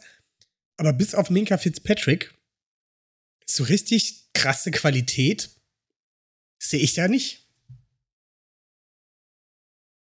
Ja, sagen wir mal so, ähm, ich denke, Witherspoon hat schon gezeigt, also hatte eindeutig äh, eine aufsteigende Form, auch nachdem er aus äh, San Francisco weg ist und äh, hat da in Pittsburgh, glaube ich, einen ganz guten Landing-Spot für sich gefunden. Ähm, ja, und bei dem Rest muss man schauen. Das, ich denke, das ist fast so ein bisschen Potenzial ist da, auch in, diesem, in dieser Secondary, dass, dass sie gut spielen können. Und ich denke, Potenzial ist bei den Ravens Receivern da. Ähm, ich denke, dass auf beiden Seiten irgendwie ähm, die Spieler ein bisschen in der Pflicht sind, äh, sich zu beweisen. Ne? Und ähm, ja, von daher würde ich das auch relativ ausgeglichen, würde ich das relativ ausgeglichen sehen. Ja. Aber gerade wenn wir vielleicht doch eher Tight and Heavy spielen, denke ich ähm, gerade so über die Mitte auch mit den Linebackern und ähm, ja, den Safeties und äh, gerade Andrews und vielleicht auch Isaiah Likely, der wirklich jetzt auch im Training Camp schon äh, und in den OTAs auch gezeigt hat, dass er echt ein richtig gute Receiving Weapon sein wird. Ähm, ja, ich denke, da können wir denen schon richtig auch Probleme machen. Davon gehe ich auch ganz, ganz schwer aus. Kommen wir zum nächsten Matchup. Das habe ich ein bisschen größer gefasst. Ähm, das Steelers Passing Game, inklusive des Quarterbacks, bei dem wir nicht wissen, wer es ist, äh, gegen die Ravens Secondary. David, was denkst du? Äh, die Secondary der Ravens hat ja ein paar neue Spieler dazu bekommen, die nicht so schlecht sein sollten. Ähm, ja. Was denkst du? Also ich bin mal gespannt, wie äh, die äh, Ravens das dann äh, gestalten werden, wer dann im Endeffekt dann auch Secondary spielt, beziehungsweise ob die vielleicht sogar mit NFL, am Ende des Tages dann auch mit drei Safety spielen werden. Ich bin mal gespannt, wie sie das aufstellen. Ähm, aber vor allem bei den Ravens äh, ist ja schon mal richtig wichtig, dass halt Peters und Humphreys eben äh, zurückkommen. Ähm, das ist auf jeden Fall so zwei richtig gute Spieler. Dazu ist ja noch Marcus Williams aus, von den Saints gekommen haben da gutes Geld bei den Ravens bekommen, aber insgesamt gesehen ist die, ist die Secondary bei den äh, Ravens bockstark. Ganz ehrlich, also Peters und Humphreys gehört für mich mit zu den Top 15, Top 10 äh, Cornerbacks der Liga. Ähm, dann Clark hat die letzten Jahre auch gezeigt, was er drauf hat. Und ja, Marcus Williams bei PFF hat ein 80er Rating. Da gibt es nicht viele Cornerbacks, die das haben. Und die haben auch die letzten Jahre gezeigt, wie gut ist sind. Auch Williams hat seit seinem Miss-Tackle damals in, in Playoffs auch viel dazugelernt und auch gezeigt, dass er zu den besten Safeties der Liga gehört. Ähm, genau, dann dazu noch Kyle Hamilton. Der bin mal gespannt. Also ich glaube, das war sehr, sehr gut, dass sie ihn gedraftet haben, weil ich glaube, die können dann so gesehen ah, ich, wie gesagt, ich bin echt gespannt, wie das machen, weil das gibt verschiedene Schemes. Ich kann mir nicht ganz vorstellen, wie das aussehen wird, aber bin ich echt sehr, sehr gespannt, wenn ich mal die Videos anschaue dass er vielleicht dann so ein, ein Inside-Linebacker runtergenommen wird, gerade wenn du weißt, dass es um Passing-Situation geht. Ich weiß nicht, wer, wer das dann wahrscheinlich Harrison wahrscheinlich runtergeht und dann auf einmal Hamilton da drauf kommt, weil dadurch wirst du gerade in der Passverteidigung hast du nochmal ein Piece drin, der echt ein krasser Ballhawk ist, ein großer physischer Spieler, der auch tackeln kann, falls es dann trotzdem Run wird. Ähm, und da sehe ich ganz klar die Ravens Secondary vorne. Bei den Steelers, wie gesagt, keine Ahnung, wer, wer, das, wer das sein wird. Ähm, das wird auf jeden Fall schwer werden. Ja, das kann, kann man gleich davon ausgehen. Mitchell Trubisky hat in seiner Karriere halt auch Flashes gehabt. Also ich persönlich gehe mal davon aus, dass er Starter wird. Ähm, hat seine Flashes gehabt, aber oftmals auch gerne wirklich sinnlose Sachen gemacht. Ähm, kommt auch ganz darauf an, muss ich ganz ehrlich sagen, wie die Feldposition sein wird, wo sie starten, wo sie immer halt dann starten müssen. Wenn es immer von aus der, sag mal so, wenn es immer die eine, eigene 25 ist, wovon ich halt nicht ausgehen werde bei der guten äh, Steelers die äh, Defense. Ähm, aber wenn es so wäre, wird es auf jeden Fall echt schlecht aussehen. Ja. Benno, du dazu. Ja, da würde ich dir auch zustimmen. David.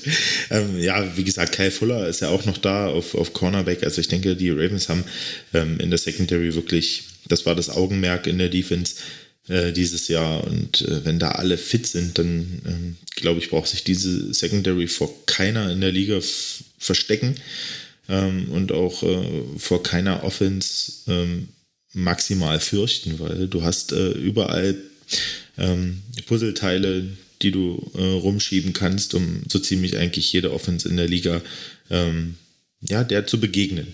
Zumindest, äh, sage ich jetzt mal, den, den ähm, Passing Weapons.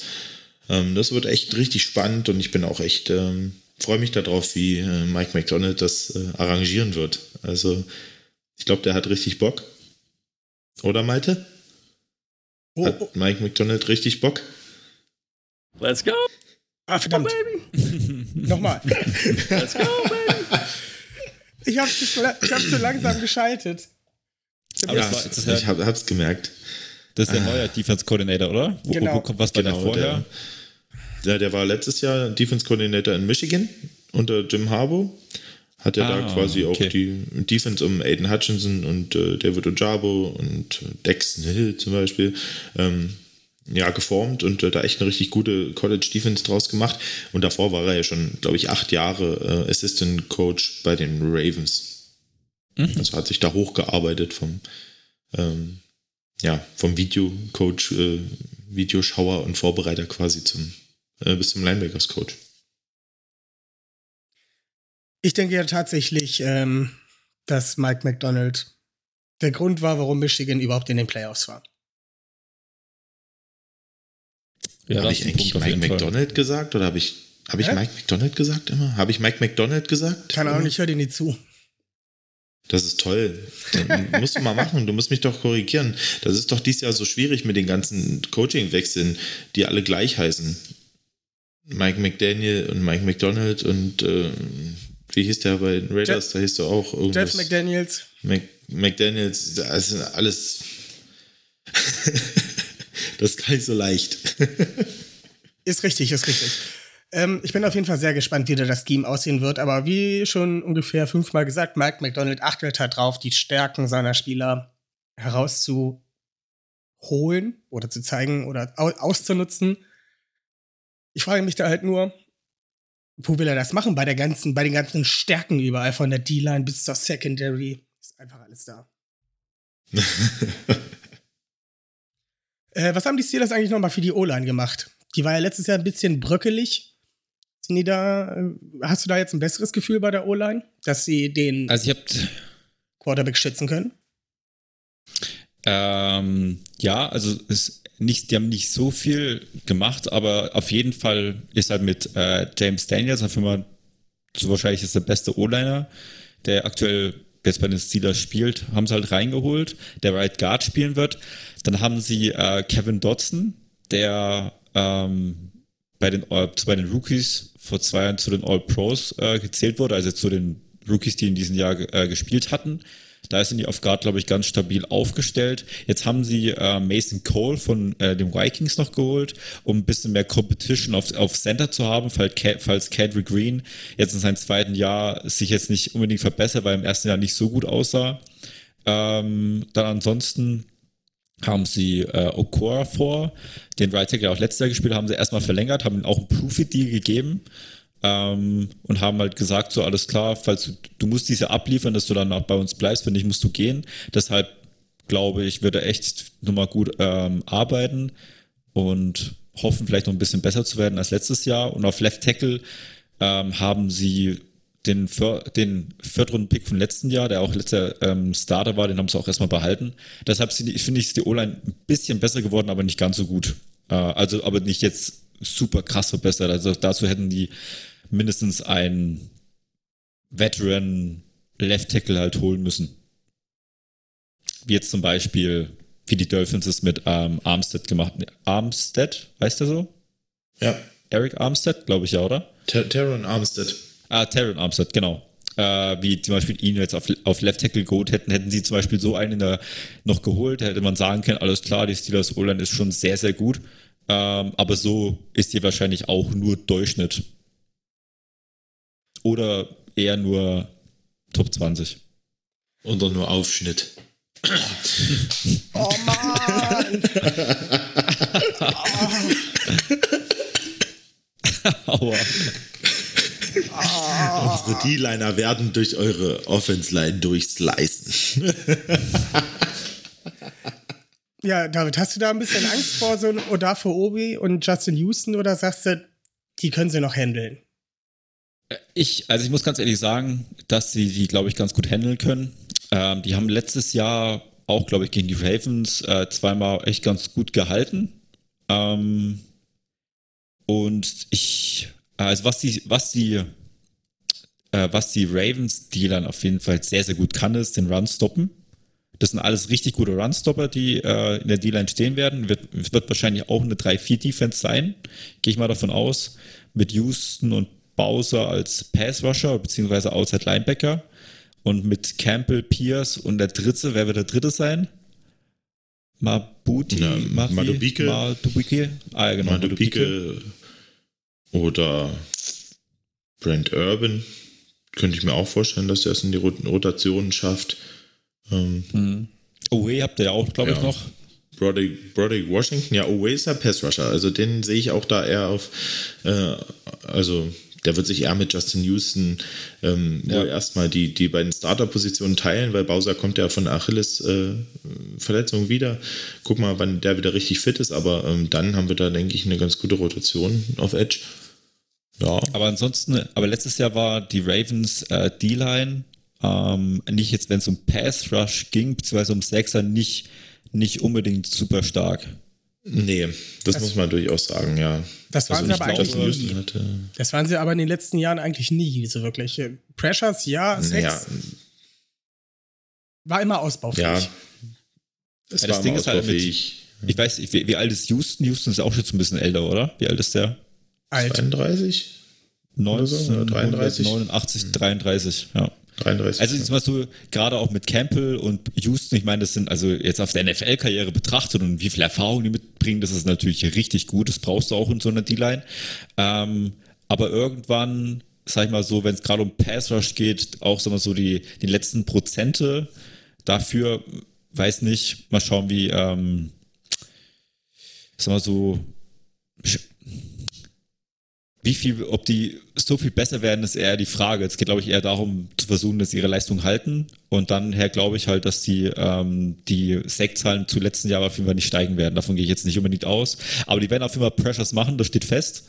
Ähm, und da muss man einfach mal schauen, äh, inwieweit halt immer die Sex eben vermeiden werden oder vermieden werden können. Auf jeden Fall. ja, Ähm, ich denke, ich denke halt letztes Jahr war äh, der Vorteil von Pittsburgh einfach Roethlisberger, weil er den Ball einfach innerhalb so schneller Zeit weggeworfen hat. Da war gar keine Chance, irgendwie einen Sack zu machen oder so.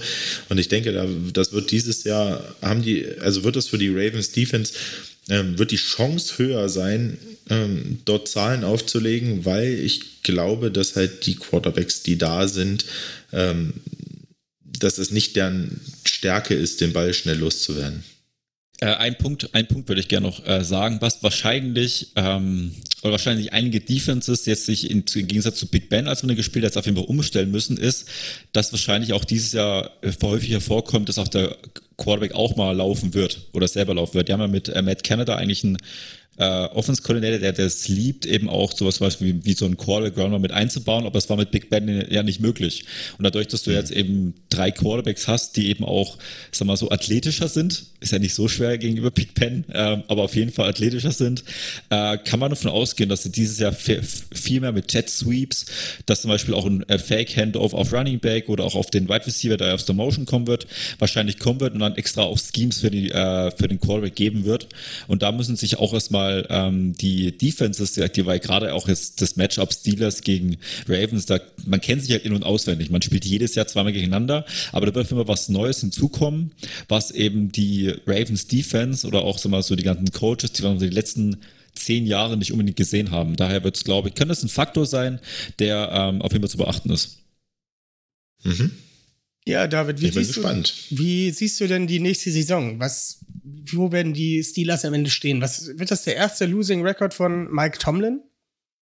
Äh, also im, äh, ich habe das, wie gesagt, dadurch, dass wir die AFC North schon mal ein bisschen predicted haben, habe ich die erste Losing Season für Mike Tomlin predicted. Ich gehe davon aus, dass das äh, passieren könnte, einfach aus dem Aspekt daraus, dass die AFC North echt eine gute Division ist. Man äh, wird da wird sehr, sehr schwer haben, äh, da seine in der Division die Siege zu holen. Auch natürlich jetzt, wenn man auf die Browns schaut, was ist mit Watson? Gute Frage. Man weiß ja echt noch nichts, wie viel Spieler gesperrt wird, wird überhaupt gesperrt. Das ist eben ganz, ganz schwer einzuschätzen. Ähm, gehen wir mal, also gehen wir mal Stand jetzt davon aus, dass er nicht gesperrt wird. Dann, wenn die Steelers auf jeden Fall echt schwer haben, in der Division Siege zu holen. Also ich, ich zum Beispiel jetzt gegen die Bengals sehe ich eigentlich da zwei klare Losses. Die haben letztes Jahr schon zweimal komplett auf die Fresse bekommen. Ich glaube, das wird dieses Jahr auch nochmal passieren, weil die Bengals personell nochmal besser geworden sind als gegenüber zu letztem Jahr. Ähm, die Ravens sind auch besser geworden, allein aus dem Standpunkt her, dass sie so einen guten Draft haben und die Spieler gesund zurückkommen. Allein muss er dran denken, das Running Back Core bei den Ravens war ja jetzt raus. Lama Jackson war dann ja die halbe Saison gefühlt raus. Peters hatte sich verletzt, Humphreys hatte sich verletzt. So, die kommen ja alle äh, gesund zurück. Und man kann nicht jedes Jahr davon ausgehen, dass er jedes Jahr so Verletzungspech da sein wird. Ähm, bei den Browns, ja, wie gesagt, wenn Watson spielt, dann haben die echt auch eine gute Offense weil es allein auch Watson ist. Also was wird derzeit geschafft mit äh, die Houston Texans, die eigentlich wirklich und den damaligen Head Coach auf Fall ein Trash-Team waren, hat es ja trotzdem geschafft, äh, mal in die Playoffs zu kommen. Ähm, deshalb wird es auf jeden Fall schwer werden, in der Division Spiele zu holen und dadurch insgesamt gesehen auf die anderen Matchups, die du halt dann außerhalb der Division haben wirst, dann Siege zu sammeln. Also ich bin jetzt im Endeffekt auf ungefähr sieben Siege, wenn es auf ungefähr hinauslaufen. Davon gehe ich ungefähr aus. Das klingt auf jeden Fall offen und ehrlich. Benno, möchtest du dazu noch was sagen? Könnte ich mitleben. Ich persönlich auch. ja, also um es vielleicht auch mal zu sagen, also in den Ravens haben wir auf jeden Fall einen positiven Rekord ähm, angedichtet, äh, was eben auch da, also gerade am Anfang der Saison haben die Ravens auch einen relativ erleichterten Spielplan, muss ich sagen. Da werden die auf jeden Fall ihre Siege sammeln, aber hinten raus, wenn ich mich nicht ganz täusche, wird es relativ ähm, hart. Ich glaube, ab Spieltag 13 spielen sie gegen die Broncos. Danach ähm, habe ich den, ach genau, ich habe den Steelers einen Sieg angedichtet, habe gesagt, so vielleicht schaffen sie mit der Defense mindestens eins zu holen, obwohl es auch nicht so einfach ist. Ähm, und dann halt auch die Frage natürlich, wie die Ravens auch innerhalb der Division schlagen werden. Wir haben es dann eben so gesagt, dass die Ravens wahrscheinlich ähm, jedes Mal oder gegen jeden Matchup, ich glaube, wir haben 3-3 den Ravens gegeben, dass sie jedes Spiel mindestens einmal gegen das andere Team gewinnen wird. Sehr politisch. Äh, genau. Ja, das kann man wirklich so bezeichnen, ja. Das, äh, dass es politisch ist, ja. Aber ich glaube, aber ich glaube jetzt, in, um es äh, vielleicht so abschließend zu sagen, wird es wahrscheinlich so hinauflaufen, das ist jetzt meine Meinung, dass wahrscheinlich die Bengals Erster werden. Ähm, gehe ich, man weiß natürlich nie, aber ich kann fast davon aus, ich gehe eigentlich relativ stark davon aus, dass dies werden werden. Dann eigentlich die Ravens auf zwei, ähm, kommt auch natürlich auch darauf an, ob Watson gesperrt wird oder nicht. Wenn er nicht, wenn er nicht gesperrt wird, kann man, wird es, glaube ich, eine relativ harte Competition zwischen zwei und drei. Die Steelers müssten eigentlich, gerade weil sie auch ein Teilumbruch sind, äh, wahrscheinlich letzter in der Division werden, ja. Wie immer fair. Ähm, ben, hast du noch eine Frage an David? Ähm, nö, ich denke, wir haben übelst viel geklärt und ich finde, äh, David hat doch echt ähm, gute Analysen betrieben zu den Steelers und ähm, ja, also ich denke, wir haben alles besprochen. Ja, dann sind wir soweit durch. David, du hast jetzt nochmal die Bühne, um deinen Podcast zu bewerben, wo man euch überall findet und so weiter und so fort. Ähm, ja, hau rein. Also, ähm, erstmal vielen Dank, dass ich da sein durfte, mit euch darüber zu reden. Es macht immer richtig Spaß, äh, über Football zu quatschen. Ihr seid auch echt ein cooles Duo. Ich höre euch auch gerne zu. Äh, auch wenn es die Ravens sind. Aber wirklich äh, cool und auch ähm, danke, dass ich dieses Jahr wieder dabei sein durfte. Und mein Podcast heißt äh, Proud Man's Football Pod. Das mache ich mit meinem Zwillingsbruder zusammen. Und wir quatschen über die ganze NFL, über alle Teams, analysieren die Spieler, sind jetzt gerade dabei, jede Division äh, zu analysieren, was wir es heute gemacht haben, in der Free Agency getan haben äh, was eben Neues dazugekommen ist und werden dann auch jede oder predikten gerade zum Beispiel alle Divisionen und wer dann auch in die Playoffs gehen wird. Ähm, und uns kann man auf Spotify, Soundcloud und Apple Music finden. Äh, wir haben dann unsere Insta-Bio auch Linktree drin und dann äh, danke, dass ihr mir die Bühne auch gegeben habt, dafür Werbung zu machen. Ja, bitte gerne. Ähm, ich denke mal, in der Vorbereitung zur Woche 6 werden wir äh, deine bessere Hälfte bei uns zu Gast haben. Mal gucken, ob er Zeit hat. Da spielen wir nämlich gegen die Giants. Ähm, es wird sehr spannend. Ähm, ja, Benno, du hast immer das vorletzte Wort. Ja, David, vielen Dank, äh, dass du die Zeit genommen hast ähm, und äh, Gast bei uns warst und äh, die Folge so bereichert hast. Ähm, mir hat es auch super Spaß gemacht und ähm, ja, wünsche trotzdem den Steelers eine verletzungsfreie Saison, wie allen Teams, weil man will immer gegen die besten Spieler spielen und ähm, ja, wir hören uns auf jeden Fall wieder. Da gehe ich ganz fest von aus.